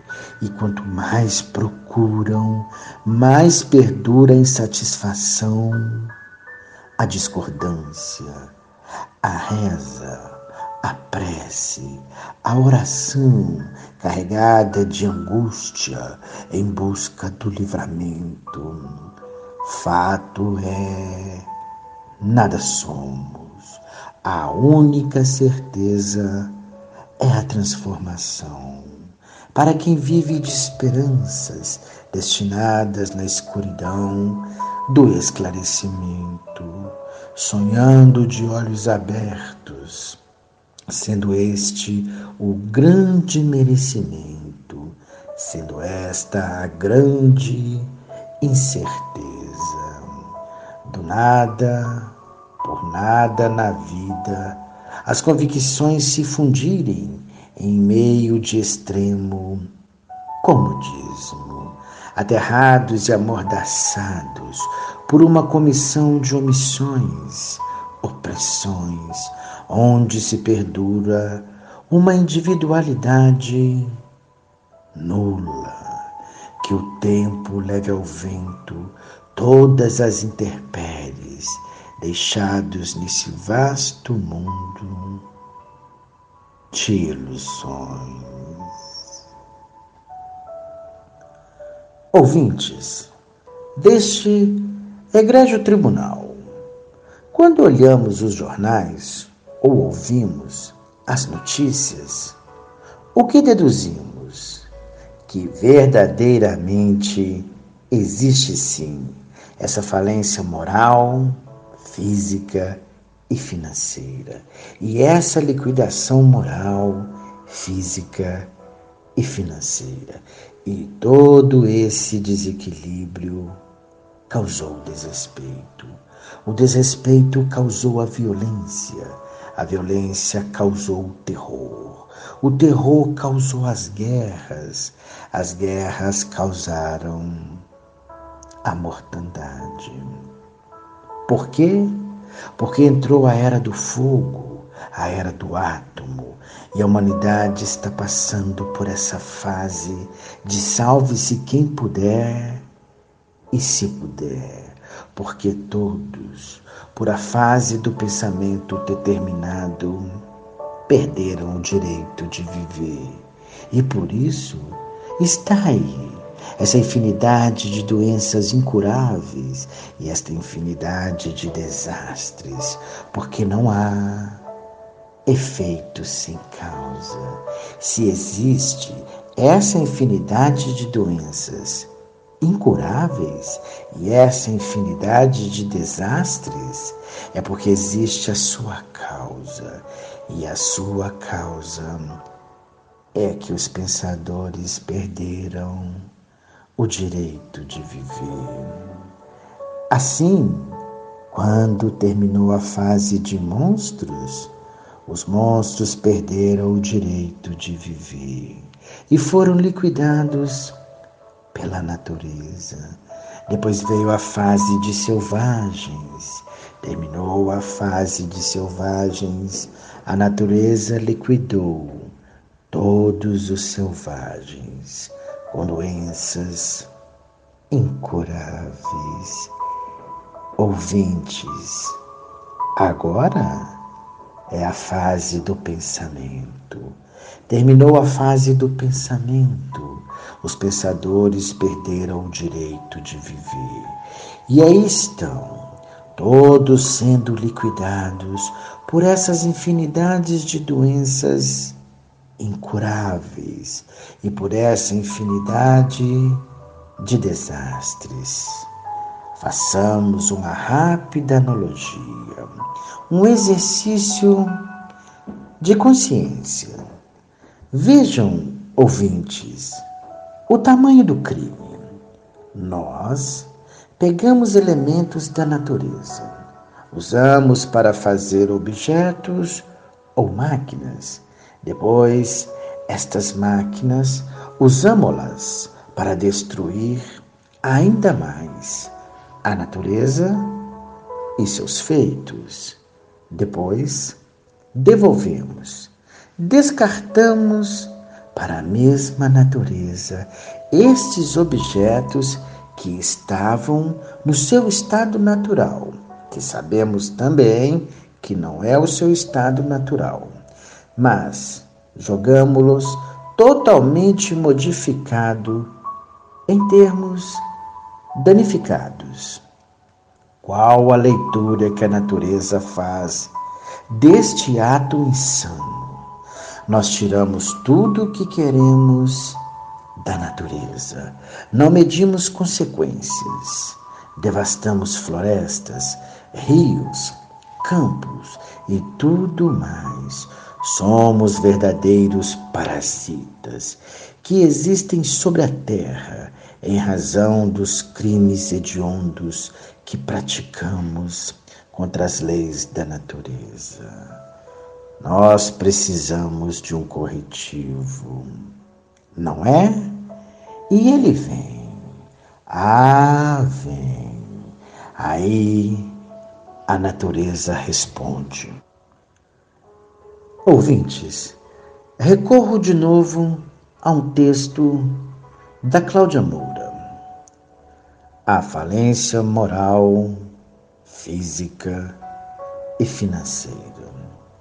O mundo atravessa uma avalanche de torpedos, contrariando o saber humano, o vago pensamento indo de mal a pior, o ser humano em provas e expiações desse mundo material, perdendo toda a sustentação, todo o controle que em passados remotos poderíamos superar. O ser humano perdeu o direito de viver por circunstâncias naturais da mudança natural da natureza. Por isso, os desastres ecológicos, as hecatombes, as intempéries da natureza que em segundos muda seu estado. Uma natureza desregulada, como assim são todos que dela dependem. Ora frio de matar, enchentes que levam consigo a esperança de um dia melhor tudo por água abaixo, em meios olhares arrasadores que ignora a lei de causa e efeito, a falência do pensamento em que a imaginação cria e executa sua ação, a falência moral em que a emoção se envolve no torpe e medíocre sentimento, entorpecendo envaidecendo a matéria acima de seu caráter. A falência financeira a estas todas ruínas. O ser humano perdendo toda a sua ação e reação, perdendo consigo o caráter, a dignidade, à espera de um dia de glória, a incontida esperança de colher um fruto de vitória, chegando ao topo da desilusão em um abismo profundo, onde as torturas recaem sobre todas as crenças, seitas ou religião, os sucessivos atrasos, a ignorância perdurando e os pensadores, o lamento de um dia de buscas e a cada dia vindo o descontrole moral, físico e financeiro, buscando em meios perdidos uma válvula de escape à sobrevivência. Em dias sequentes, a vida se perde a exaustão. Na lei de causa e efeito, devemos pôr em prática a arma do bem. Fazer o bem sem olhar a quem. Ser benfazejo sempre, difundindo e difundindo a verdade das verdades a todos que vivem em busca do seu eu. E assim, equilibrando sobre todos os pontos de vista o bem moral, físico e financeiro. Feliz de todos que se curvam diante seus erros. Feliz de todos que perdoam sobre todos os pontos de vista. Felizes de todos que passaram a se conhecer. Ouvintes, hoje, todos que já passaram a se conhecer estão tratando de desenvolver o seu raciocínio e de desmaterializar o habitante do mundo racional, que é uma energia que está materializada em forma de máquina do raciocínio e que depois dessa energia desmaterializada por quatro potências está pronta para voltar a seu estado natural. E por ser energia, todos são de vida eterna, habitantes do primeiro mundo, o mundo racional. Mais um parênteses oportuno. De novo tenho que pontuar. Os ouvintes que estão aqui conosco, ouvindo pela primeira vez, e podem estar se perguntando: mas no começo do programa, a natureza foi pintada de outra forma, pareceu totalmente diferente desta aqui nesse momento. Não há o que estranhar, ouvintes. Pense em uma mãe que tem que amar e corrigir seus filhos. Escolhas têm que ser feitas, decisões tomadas. Você está sendo convidado a tomar ciência do maior conhecimento de todos os tempos. E o conhecimento é da origem do ser humano, de onde ele veio, como veio, por que veio, e o retorno à sua origem. Mostra como o homem voltará ao seu estado natural de ser, racional, puro, limpo e perfeito, ligando o ser humano ao seu verdadeiro mundo de origem, o mundo racional. Tudo isso através das mensagens do racional superior, um ser extraterreno, publicados nos livros Universo em Desencanto, um conhecimento ouvintes transcendental que ultrapassa todas as expectativas do saber humano e que desvenda os mistérios da natureza, visível e invisível, e do animal racional, de forma lógica, simples e clara. E a cultura deste conhecimento é a cultura natural da natureza, o conhecimento da nova fase em vigor na natureza, a fase racional, a era da razão, a fase do desenvolvimento do raciocínio. Ouvintes, esse conhecimento esclarece a verdadeira definição de tudo e de todos, de princípio a fim, do pensamento concreto, científico, normal, matemático e cartesiano. Não se trata de religião, seita, doutrina, filosofia, ciência ou espiritismo, porém aborda todos os aspectos envolvidos nestas áreas do conhecimento humano. Dessa forma, esclarece a completa e devida continuação desses, uma vez que revela a base da origem de tudo aquilo que o homem sempre procurou, notadamente a definição de seu ser e de todos os seres, os conhecimentos racionais contidos nos livros Universo em Desencanto emanam-se de uma nova energia no universo, a energia racional, uma energia extracósmica da verdadeira origem da vida e do universo. E com a leitura dos livros, a pessoa entra em contato com essa nova energia que está governando a natureza, a energia racional.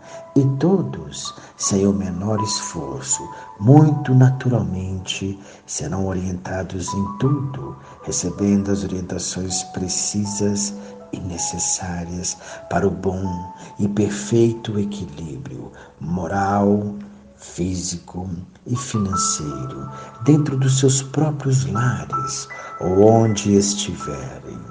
Portanto, ouvintes, não há necessidade de frequentar lugar algum, como templos, sinagogas, igrejas ou casas de pregação. A pessoa passará a ter com quem contar e onde se agarrar. Serão e serão favorecidos pela força maior do mundo, que é a natureza, e pelo poder supremo do seu mundo de origem, o mundo racional. Tudo isso, ouvintes, por estarem se ligando à nova fase da natureza e vivendo a favor dessa nova fase a fase racional para o desenvolvimento do raciocínio. O raciocínio está localizado na glândula pineal ou epifase, no istmo do mesocéfalo. Ele é a razão da vida e tem todo o mapa da formação deste universo e sua criação. É o maior potencial do ser humano. É a terceira máquina do cérebro que ainda não estava desenvolvida, a parte central do cérebro. As outras duas partes do cérebro já foram desenvolvidas, são o pensamento e a imaginação, desenvolvidos através de duas forças, ou mecanismos feitos pela natureza, as energias elétrica e magnética.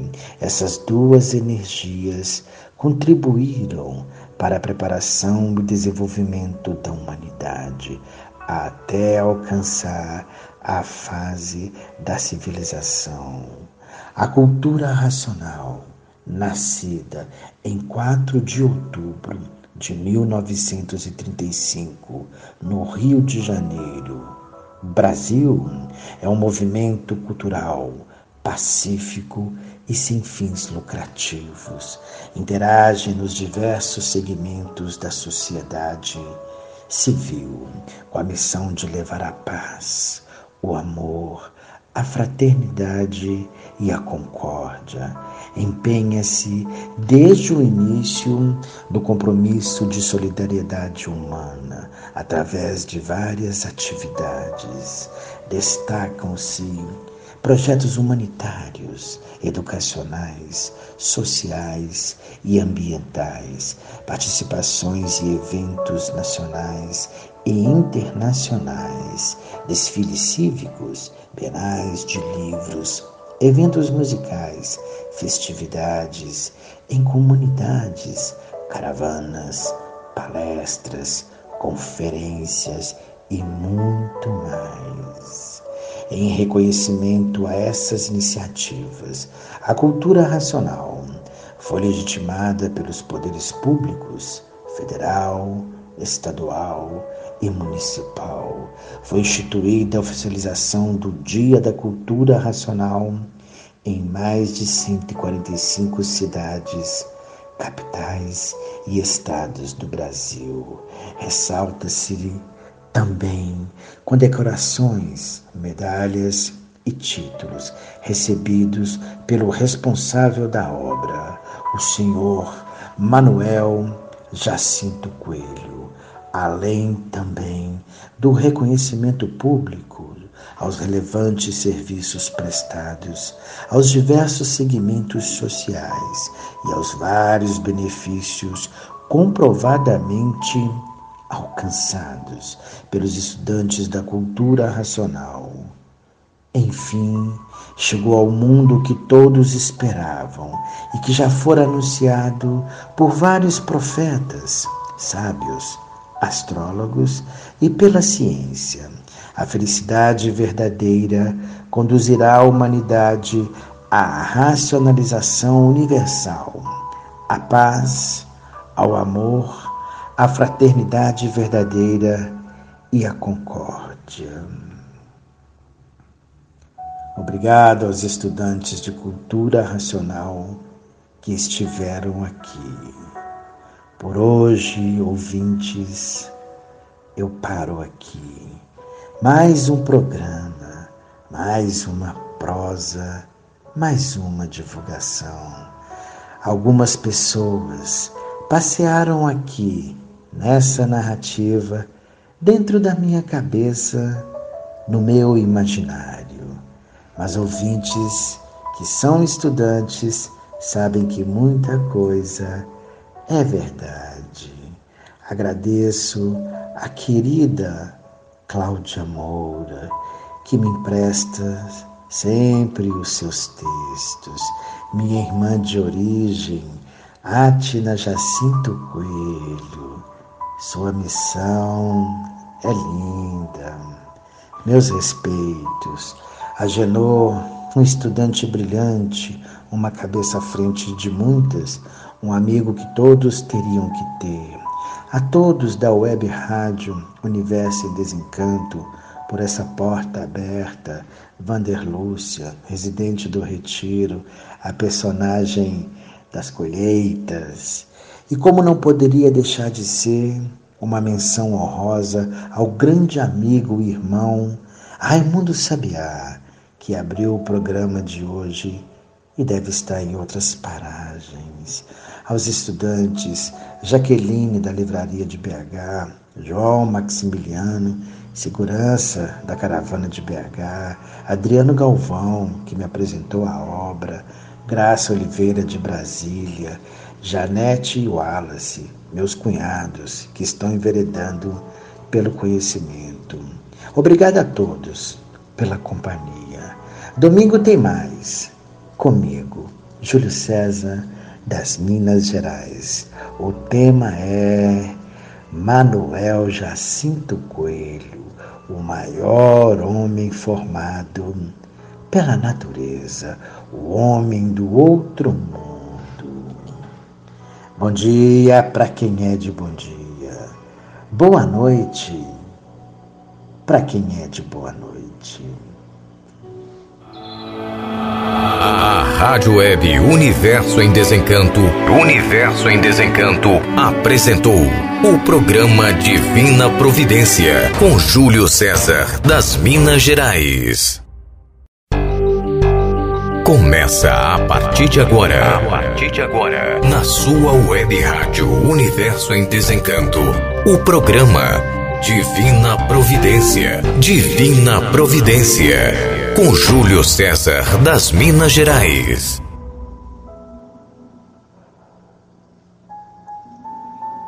Salve, Mãe Natureza, do saudoso estudante e compositor Raimundo Sabiá, das Minas Gerais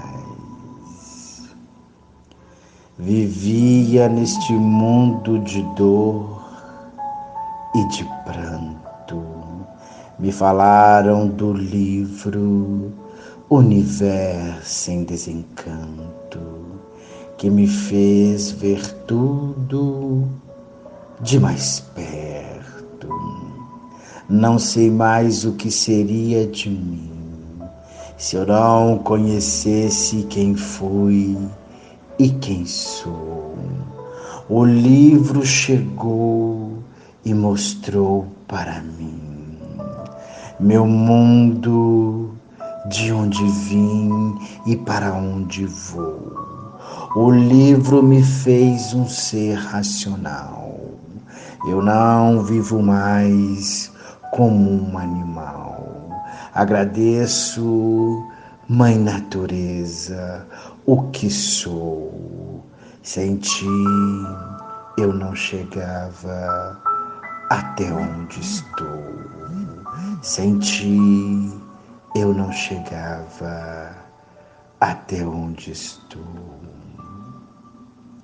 Salve, salve-nos o Redentor, o racional superior.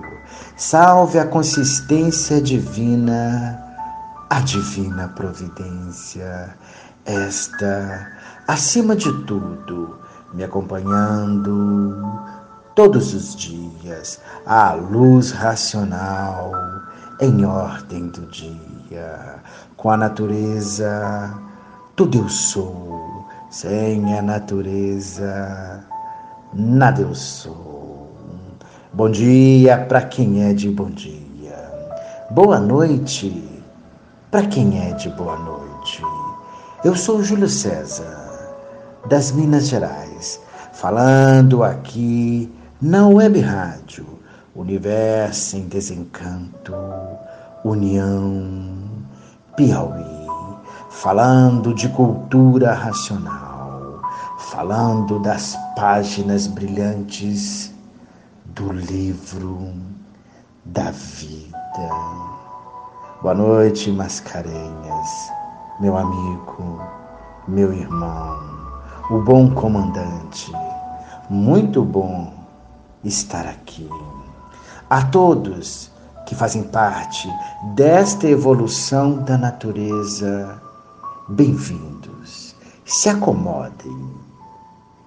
O dever de fazer propaganda deste conhecimento me trouxe aqui. De agora até às oito horas a prosa é comigo. O assunto é natureza, ou como gostamos de falar, mãe natureza. Vamos prosear? Vem comigo.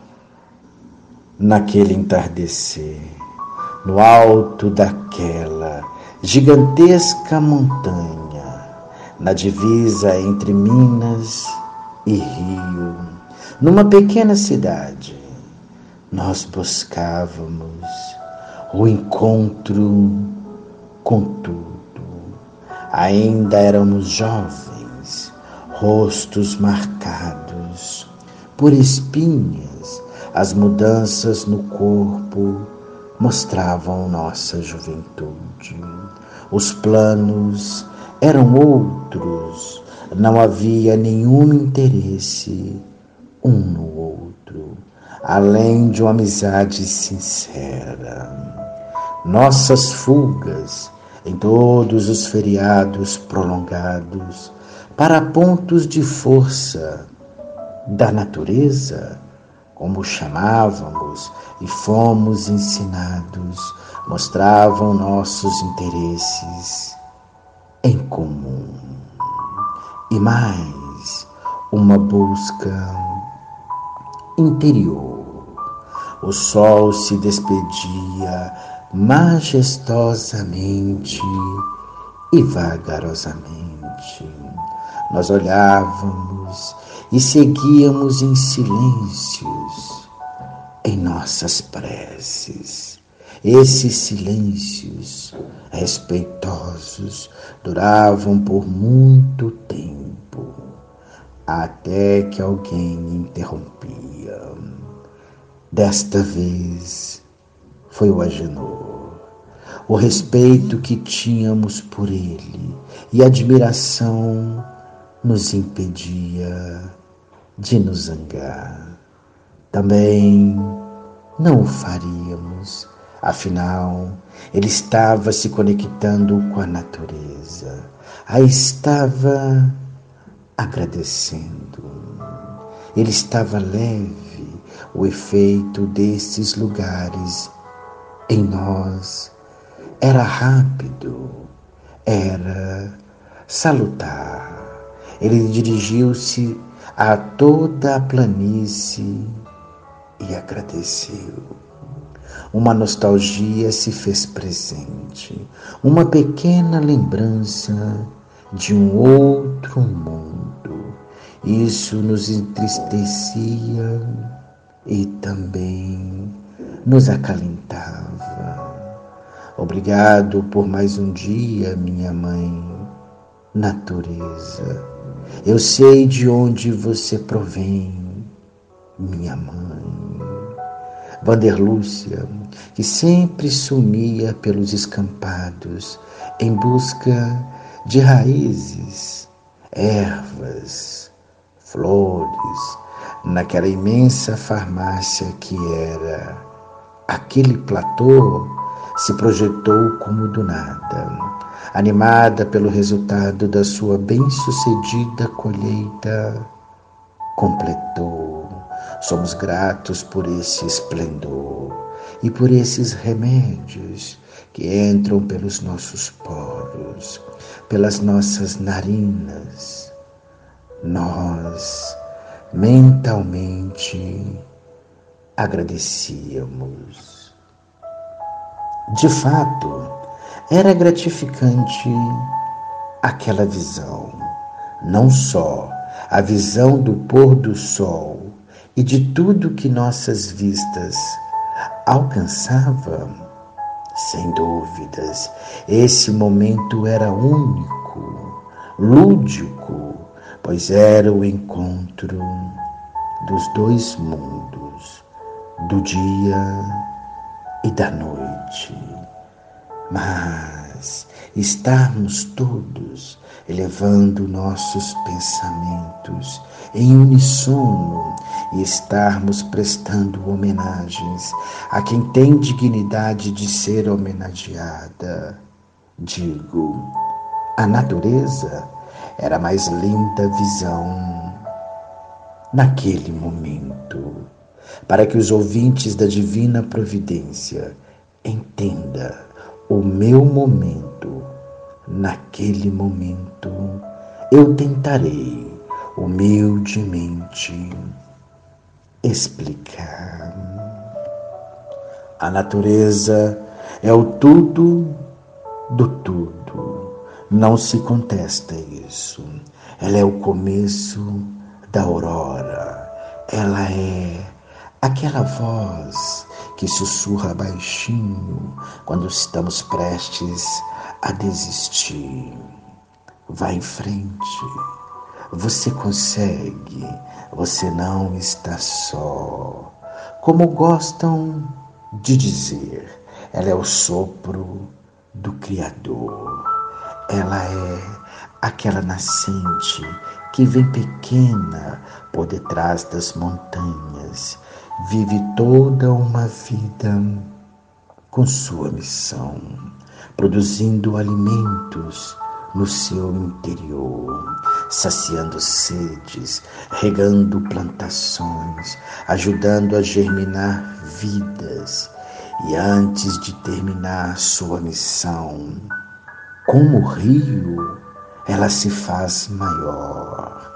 Então, ela está pronta para outro grande desafio: se tornar gigante, entre outro grande gigante, o mar. A natureza é os outros sentidos que o cego desperta para suprir a cegueira da visão nesta vida. Ela é aquela gota que transbordou no açude, mas faltou naqueles lábios sofridos pelo tempo, nos sertões mais áridos. Ela é aquela criança que não quiseram que nascesse e a natureza, no tempo certo, o formou doutor. E depois ele salvou vidas, negociou com a morte, conseguiu alguns anos a mais para quem tinha merecimento do alto e finalmente descobriu a cura. Ah, ouvintes aqui na divina providência, perdoe-me os devaneios. É que quando falo da natureza, falo dos vários dons que ela tem. O que mais me atrai é o dom do amor. Eu vejo e sinto o quão pequeno sou. Eu mergulho no ontem, no hoje e no amanhã. A natureza já nasceu e vai nascer de novo, de novo e de novo. A vida dela é nascer. Afinal, ouvintes, onde nasce a natureza? Olhe em volta, ela está em tudo. Ela nasce nas matas, nos rios, nas curas, em cada ser da floresta, do maior ao menor, em cada gota necessária naquela folha. Ela renasce onde tudo termina ou pensamos que termina, pois ali ela se modifica e vivifica outros seres. Nasce, cresce e refloresce. E o Sol, outro gerador de vidas. Quando o Sol se põe aqui, ele nasce lá e vai iluminar outros mundos, e o milagre da vida continua. Isso é a natureza existindo. Quando se quer agradecer a natureza, a dona da vida, nossos atos cotidianos é a melhor porta para se fazê-lo. Se você rega uma flor, a natureza vai olhá-lo com o mesmo olhar que você olha para um filho. Quando você respeita um ser inferior na sua imensa hierarquia, a dona da vida o olhará como você olha para a pessoa amada. Quando você planta uma árvore, a natureza agradece com a promessa de bons frutos. Atna, que sempre ouvia mais do que falava, observava tudo ao seu modo. Ela sempre dizia: dois tímpanos e uma boca deve ter uma razão. Nós ríamos daquelas observações e ninguém as questionava. Ela sabia como proceder em qualquer situação, sabia como enaltecer o melhor em nós. Ela dava o tom certo. Naqueles momentos, com aquela visão, a luz crepuscular, todos nós tínhamos a certeza de que éramos ou seríamos importantes para a fase e que faríamos algo de suma importância. Nossos pensamentos se dirigiam para ela. Atna. Sabíamos de alguma forma que ela ainda seria chamada para uma grande missão. Não sabíamos o que, nem quando, mas sabíamos. Era ela. Atna pousou o olhar em mim e com uma voz potente, segura, disse: Vamos conversar com a natureza. Faça as honras. Ela sabia que eu me entregava no todo quando o assunto era natureza. Na verdade, todos nós, ser gentil era uma das suas muitas qualidades, fazer com que trabalhássemos em favor da fase estava nela uma destas qualidades. Nesse instante, um vento frio soprou, um cheiro forte e doce de jasmim alcançou-nos e nós nos aconchegamos mais uns nos outros e miramos o último brilho do sol. A noite pedia passagem uma última nuvem retardatária ainda insistia em permanecer no alto, fazendo vários desenhos e formas com seu corpo. O último desenho da nuvem tinha uma forma de mão. Esta mão parecia nos cumprimentar, saudava-nos a natureza se fazia presente em tudo, a toda hora. A Atna, de onde estava, se conectou comigo e falou: O cenário é todo seu. E eu fui ter com a natureza. Eu sempre acreditei nela e sempre vou acreditar. Atna.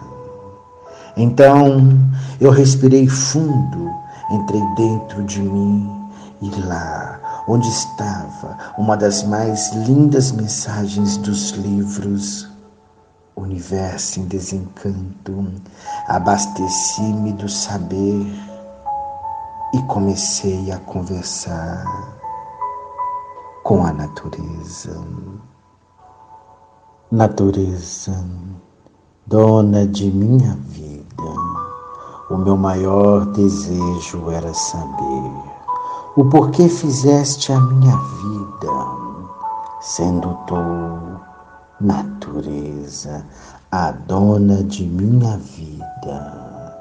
Natureza que nos mantém de tudo até hoje dona de todas as vidas, e que assim fizeste todo o alimento para a manutenção de todas as vidas, natureza, geradora de tudo, criadora de tudo, nos oriente em pensamento, porque és dona de todo sentimento e és dona de todo pensamento. Me oriente em pensamento, o nosso comportamento e o nosso procedimento, porque está tudo com você, natureza. Foi você que me gerou, foi você que me criou, é você que me mantém, é você a dona de minha vida. Se você fez tudo, me fez, mantém todos e tudo e é dona de tudo, tem que me orientar em pensamento para eu saber como viver, porque quem fez a vida foi você. A dona da vida é você.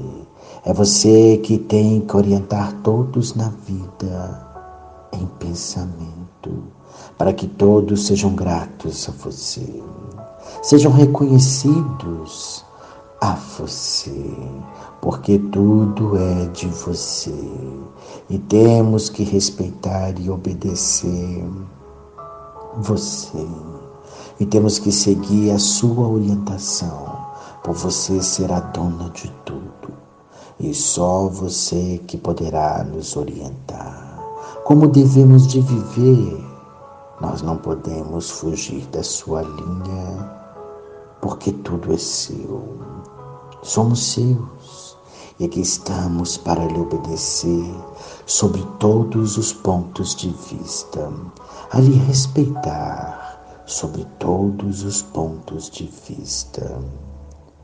Não podemos ser ingratos, não podemos humilhá-la, não podemos desprezá-la, não podemos desrespeitá-la, porque és dona de todas as vidas, és dona de minha vida, és dona de tudo e quem mantém todos e tudo merece todo o respeito.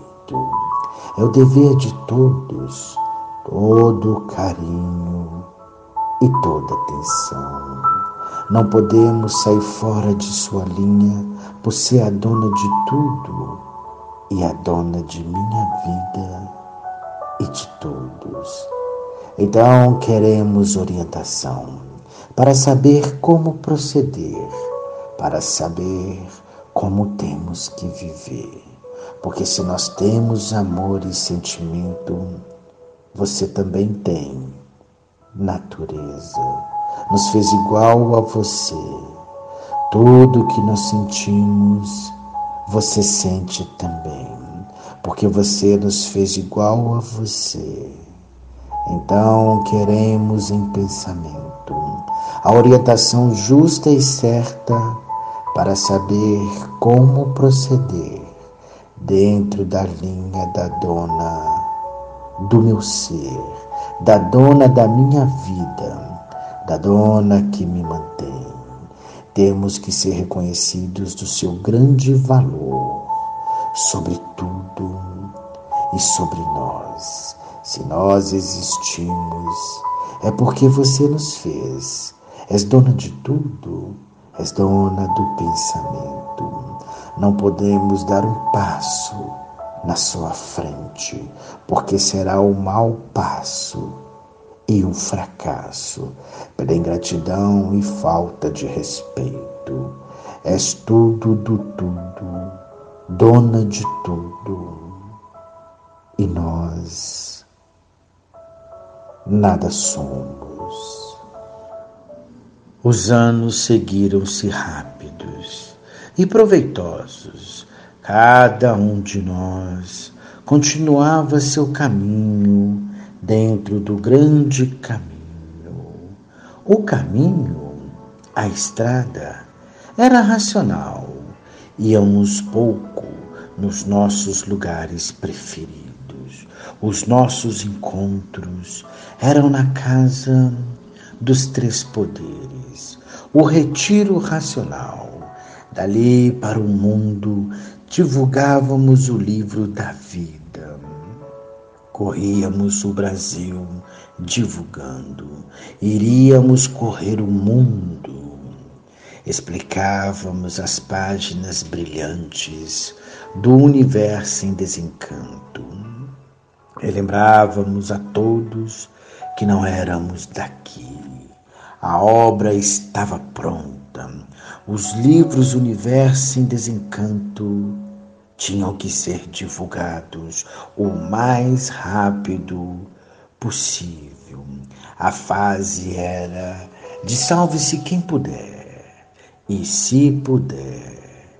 E nós também estávamos prontos. A natureza estava acelerando a lapidação, tínhamos que acelerar a divulgação. A fase racional já estava em vigor desde 1935.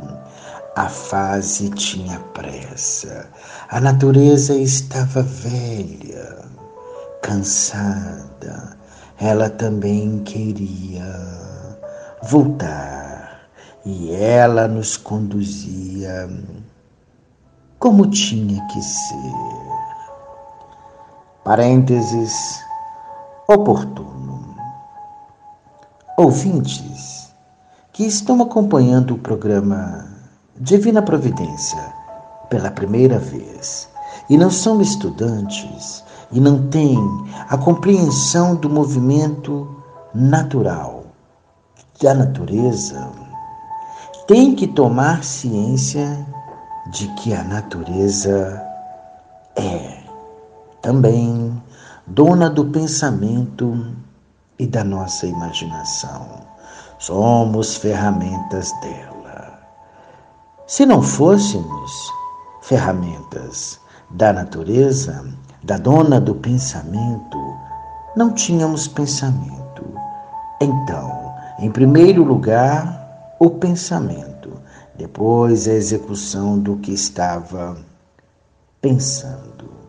E assim vivíamos, mas ninguém se conhecia e nem sabia o porquê assim era, completamente desconhecidos de si mesmo, porque ninguém sabia o porquê pensava, nem porquê imaginava. E por não se conhecer, pensavam que eram aquilo que não eram. E por isso só faziam o que pensavam. A dona do pensamento é que transmite o pensamento à sua ferramenta, para a sua ferramenta fazer o que está pensando. Pensava que tudo partia de si mesmo, nem vendo que não podia partir de si, porque o pensamento vinha de fora. E por isso eram surpreendidos com uma grande variedade de pensamentos, pensando em coisas que nunca viram, que assim eram transmitidos para a descoberta disso ou daquilo, ou para essa ou aquela invenção.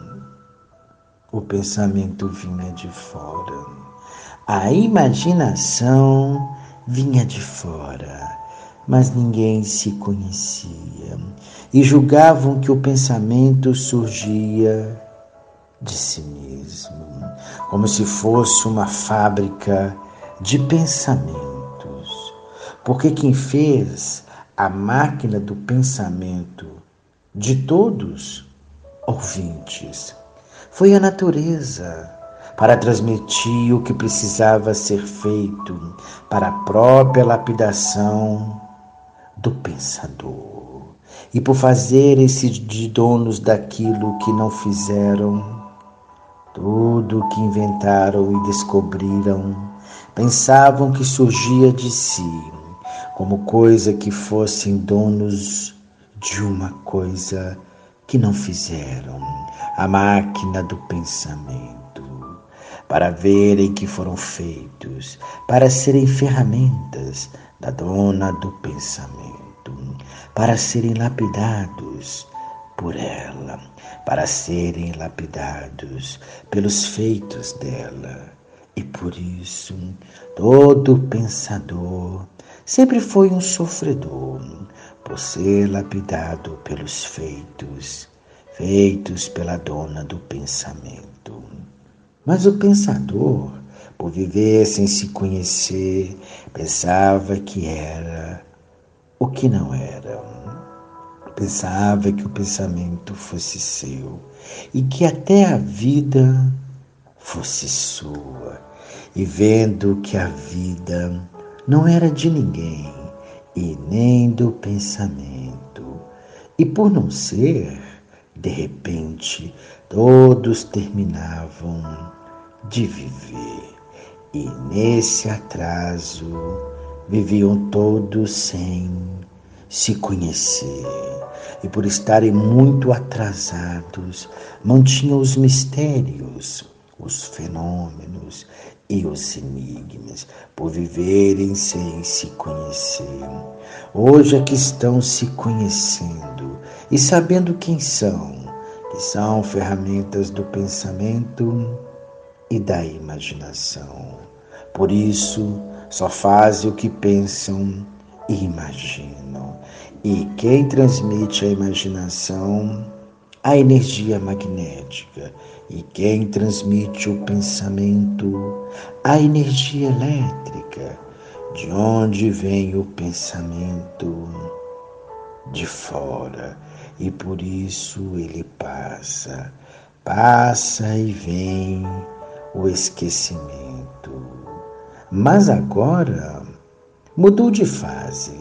A natureza terminou a fase do pensamento e entrou a fase racional, a fase do raciocínio, da energia racional.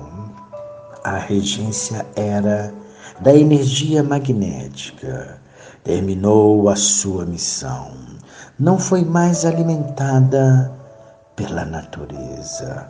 Por ter terminado a fase, começou a destruir os seus feitos e de forma que todos têm que passar para a fase de recuperação, a fase racional, para não serem destruídos pela fúria da energia magnética.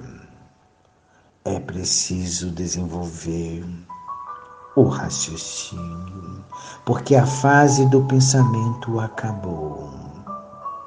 Raciocinar é muito diferente de pensar. São dois polos muito diferentes: o pensamento e o raciocínio. Estamos atravessando uma fase mundial de desequilíbrio Procure se cuidar e seguir as recomendações.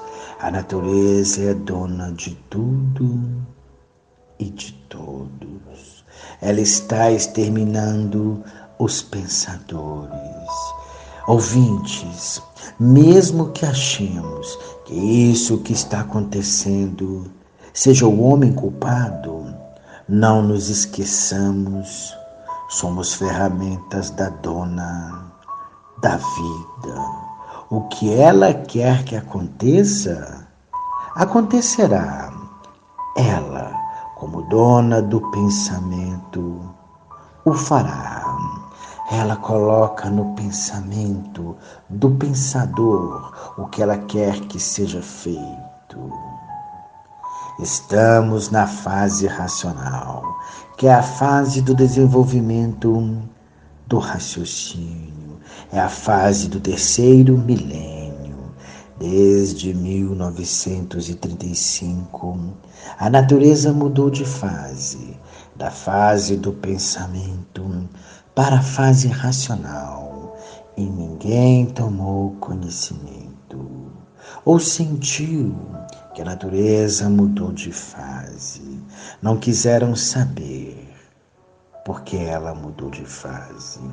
Estamos na era racional, na era do desenvolvimento do raciocínio e a raça humana continua pensando e imaginando.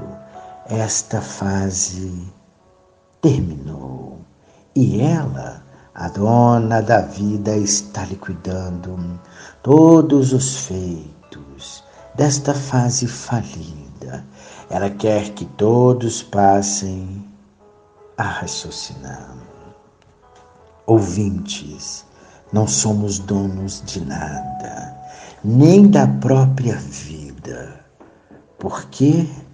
Porque não temos o direito de viver.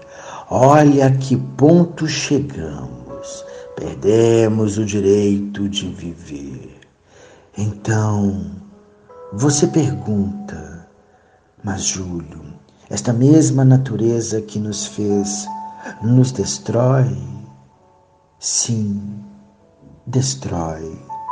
Mas por quê? Porque ela está desregulada, porque ela está fora do seu natural, porque ela também perdeu o direito de viver. E é imperativo da natureza que passemos a nos conhecer. E como fazê-lo? Somente através do desenvolvimento do raciocínio.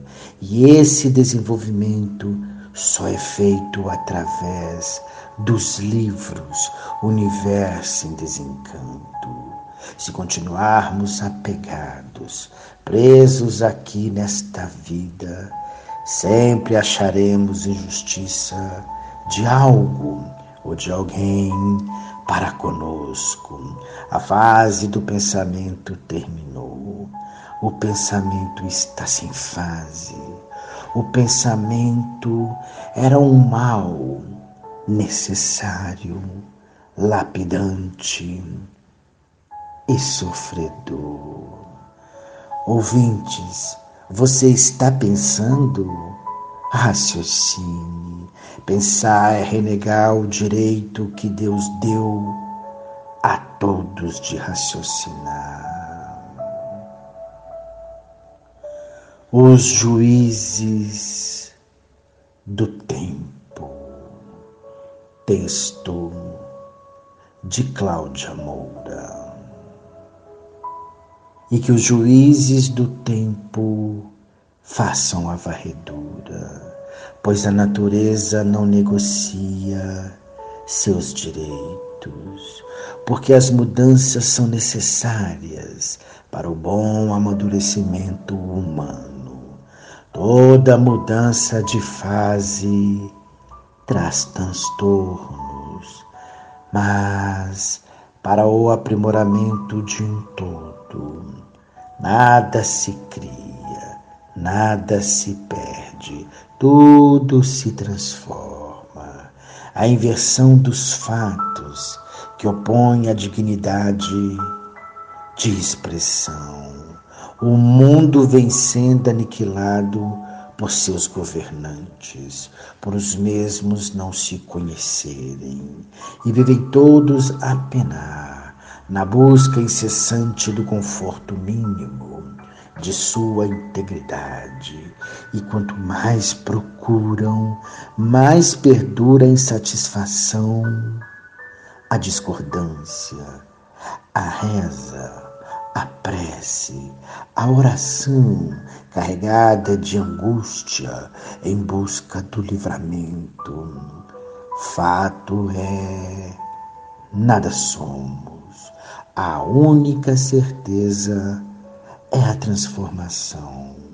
Para quem vive de esperanças destinadas na escuridão do esclarecimento, sonhando de olhos abertos, sendo este o grande merecimento, sendo esta a grande incerteza. Do nada por nada na vida as convicções se fundirem em meio de extremo comodismo, aterrados e amordaçados por uma comissão de omissões, opressões, onde se perdura uma individualidade nula, que o tempo leve ao vento todas as intempéries deixados nesse vasto mundo de ilusões. Ouvintes deste egrégio tribunal, quando olhamos os jornais ou ouvimos as notícias, o que deduzimos? Que verdadeiramente existe sim essa falência moral, física e financeira. E essa liquidação moral, física e financeira. E todo esse desequilíbrio causou desrespeito. O desrespeito causou a violência. A violência causou o terror. O terror causou as guerras. As guerras causaram a mortandade. Por quê?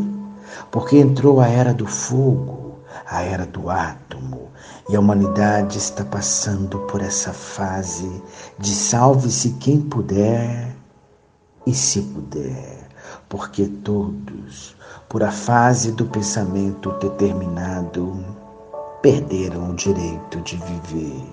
E por isso está aí essa infinidade de doenças incuráveis e esta infinidade de desastres, porque não há efeito sem causa.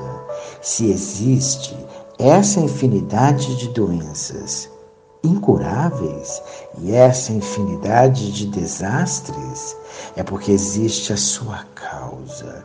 E a sua causa é que os pensadores perderam o direito de viver. Assim, quando terminou a fase de monstros, os monstros perderam o direito de viver e foram liquidados pela natureza. Depois veio a fase de selvagens. Terminou a fase de selvagens. A natureza liquidou todos os selvagens com doenças incuráveis. Ouvintes, agora é a fase do pensamento. Terminou a fase do pensamento. Os pensadores perderam o direito de viver. E aí estão, todos sendo liquidados por essas infinidades de doenças incuráveis e por essa infinidade de desastres. Façamos uma rápida analogia, um exercício de consciência. Vejam, ouvintes, o tamanho do crime. Nós pegamos elementos da natureza, usamos para fazer objetos ou máquinas depois, estas máquinas usamos-las para destruir ainda mais a natureza e seus feitos. Depois, devolvemos, descartamos para a mesma natureza estes objetos que estavam no seu estado natural, que sabemos também que não é o seu estado natural mas jogamos-los totalmente modificado em termos danificados. Qual a leitura que a natureza faz deste ato insano? Nós tiramos tudo o que queremos da natureza, não medimos consequências, devastamos florestas, rios, campos e tudo mais Somos verdadeiros parasitas que existem sobre a terra em razão dos crimes hediondos que praticamos contra as leis da natureza. Nós precisamos de um corretivo, não é? E ele vem. Ah, vem. Aí a natureza responde. Ouvintes, recorro de novo a um texto da Cláudia Moura. A falência moral, física e financeira. O mundo atravessa uma avalanche de torpedos, contrariando o saber humano, o vago pensamento indo de mal a pior o ser humano em provas e expiações desse mundo material, perdendo toda a sustentação, todo o controle que em passados remotos poderíamos superar. O ser humano perdeu o direito de viver por circunstâncias naturais da mudança natural da natureza Por isso, os desastres ecológicos, as hecatombes, as intempéries da natureza que em segundos muda seu estado. Uma natureza desregulada, como assim são todos que dela dependem.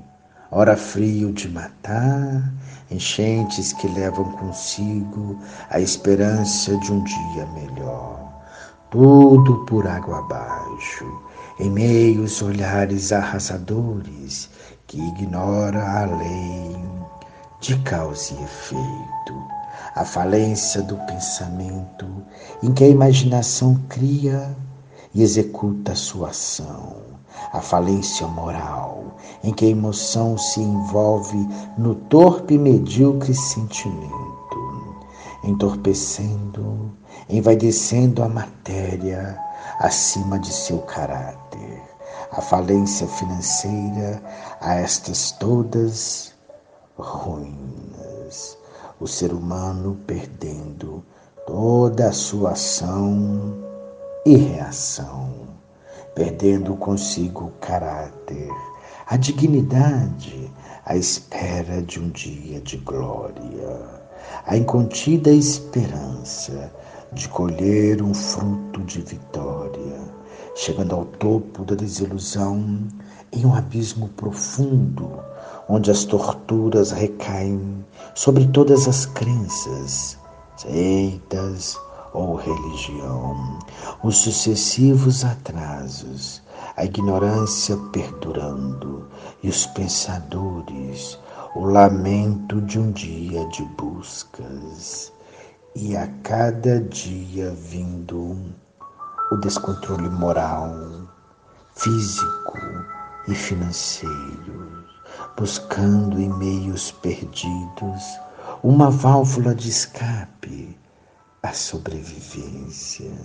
Em dias sequentes, a vida se perde a exaustão. Na lei de causa e efeito, devemos pôr em prática a arma do bem. Fazer o bem sem olhar a quem. Ser benfazejo sempre, difundindo e difundindo a verdade das verdades a todos que vivem em busca do seu eu. E assim, equilibrando sobre todos os pontos de vista o bem moral, físico e financeiro. Feliz de todos que se curvam diante seus erros. Feliz de todos que perdoam sobre todos os pontos de vista. Felizes de todos que passaram a se conhecer. Ouvintes, hoje, todos que já passaram a se conhecer, estão tratando de desenvolver o seu raciocínio e de desmaterializar o habitante do mundo racional, que é uma energia que está materializada em forma de máquina do raciocínio e que depois dessa energia desmaterializada por quatro potências está pronta para voltar a seu estado natural e por ser energia, todos são de vida eterna, habitantes do primeiro mundo, o mundo racional. Mais um parênteses oportuno. De novo tenho que pontuar.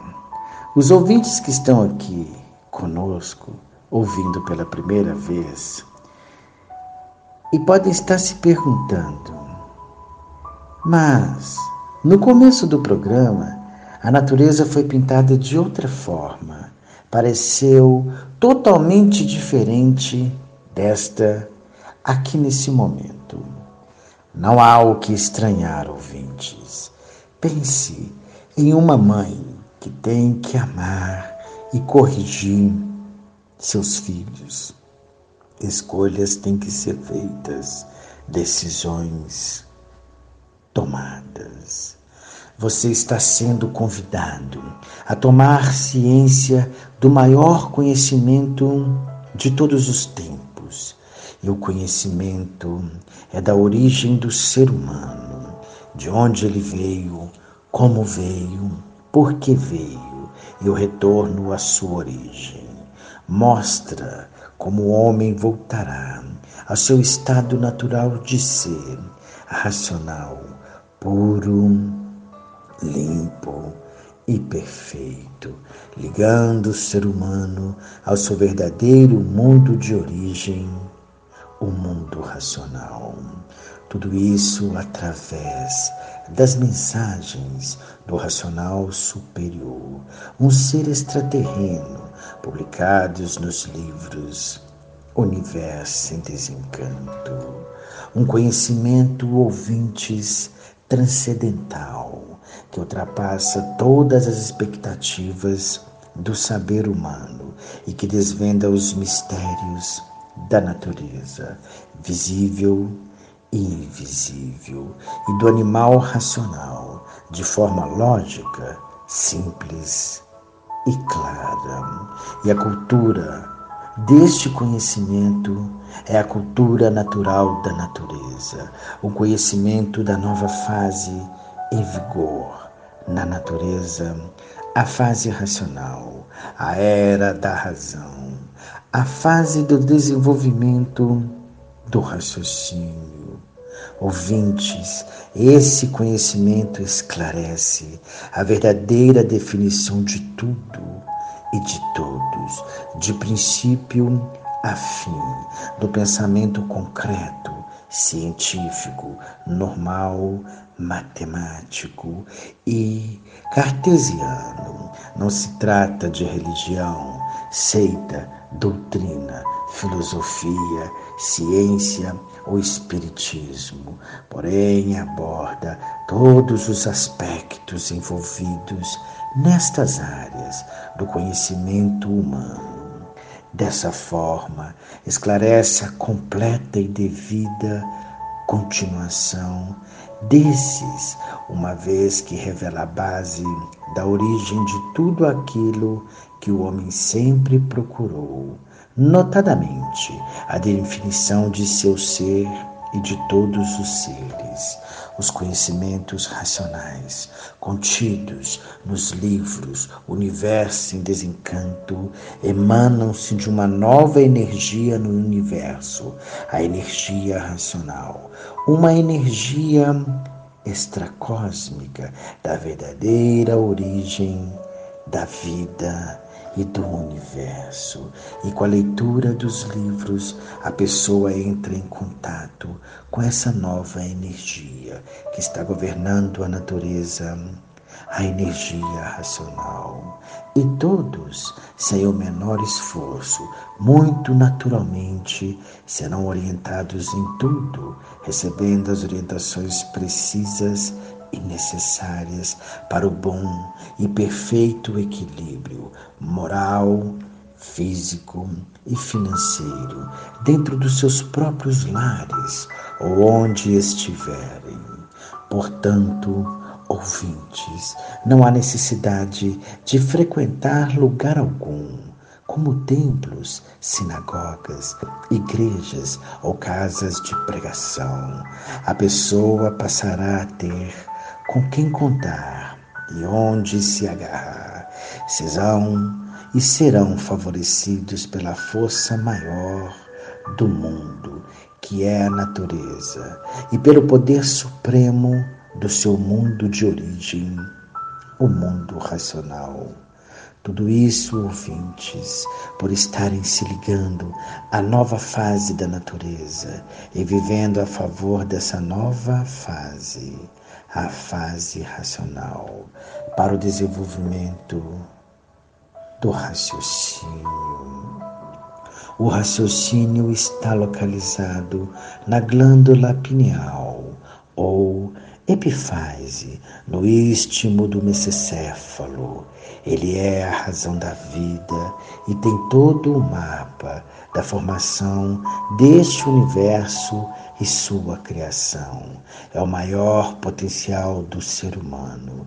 É a terceira máquina do cérebro que ainda não estava desenvolvida, a parte central do cérebro. As outras duas partes do cérebro já foram desenvolvidas, são o pensamento e a imaginação, desenvolvidos através de duas forças ou mecanismos feitos pela natureza, as energias elétricas e magnética. Essas duas energias contribuíram para a preparação e desenvolvimento da humanidade até alcançar a fase da civilização. A cultura racional, nascida em 4 de outubro de 1935, no Rio de Janeiro, Brasil, é um movimento cultural pacífico e sem fins lucrativos. Interage nos diversos segmentos da sociedade civil com a missão de levar a paz, o amor, a fraternidade e a concórdia. Empenha-se desde o início do compromisso de solidariedade humana através de várias atividades. Destacam-se projetos humanitários, educacionais, sociais e ambientais, participações e eventos nacionais e internacionais, desfiles cívicos, penais de livros, eventos musicais, festividades em comunidades, caravanas, palestras, conferências e muito mais. Em reconhecimento a essas iniciativas, a cultura racional foi legitimada pelos poderes públicos, federal, estadual e municipal. Foi instituída a oficialização do Dia da Cultura Racional em mais de 145 cidades, capitais e estados do Brasil. Ressalta-se também com decorações, medalhas e títulos recebidos pelo responsável da obra, o senhor Manuel Jacinto Coelho, além também do reconhecimento público aos relevantes serviços prestados, aos diversos segmentos sociais e aos vários benefícios comprovadamente alcançados pelos estudantes da cultura racional. Enfim, chegou ao mundo que todos esperavam e que já fora anunciado por vários profetas, sábios, astrólogos e pela ciência. A felicidade verdadeira conduzirá a humanidade à racionalização universal, à paz, ao amor a fraternidade verdadeira e a concórdia. Obrigado aos estudantes de cultura racional que estiveram aqui. Por hoje, ouvintes, eu paro aqui. Mais um programa, mais uma prosa, mais uma divulgação. Algumas pessoas passearam aqui nessa narrativa dentro da minha cabeça, no meu imaginário. Mas ouvintes que são estudantes sabem que muita coisa é verdade. Agradeço a querida Cláudia Moura, que me empresta sempre os seus textos, minha irmã de origem, Atina Jacinto Coelho sua missão é linda. Meus respeitos. A Genor, um estudante brilhante, uma cabeça à frente de muitas, um amigo que todos teriam que ter. A todos da web rádio Universo Desencanto, por essa porta aberta, Vanderlúcia, residente do Retiro, a personagem das colheitas. E como não poderia deixar de ser uma menção honrosa ao grande amigo e irmão Raimundo Sabiá, que abriu o programa de hoje e deve estar em outras paragens. Aos estudantes, Jaqueline da Livraria de BH, João Maximiliano, segurança da caravana de BH, Adriano Galvão, que me apresentou a obra, Graça Oliveira de Brasília, Janete Wallace, meus cunhados, que estão enveredando pelo conhecimento. Obrigado a todos pela companhia. Domingo tem mais.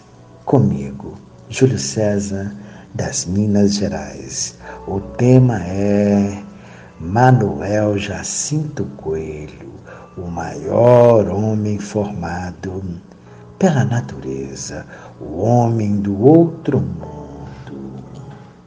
Bom dia para quem é de bom dia. Boa noite para quem é de boa noite. A Rádio Web Universo em Desencanto, Universo em Desencanto, apresentou o programa Divina Providência com Júlio César, das Minas Gerais.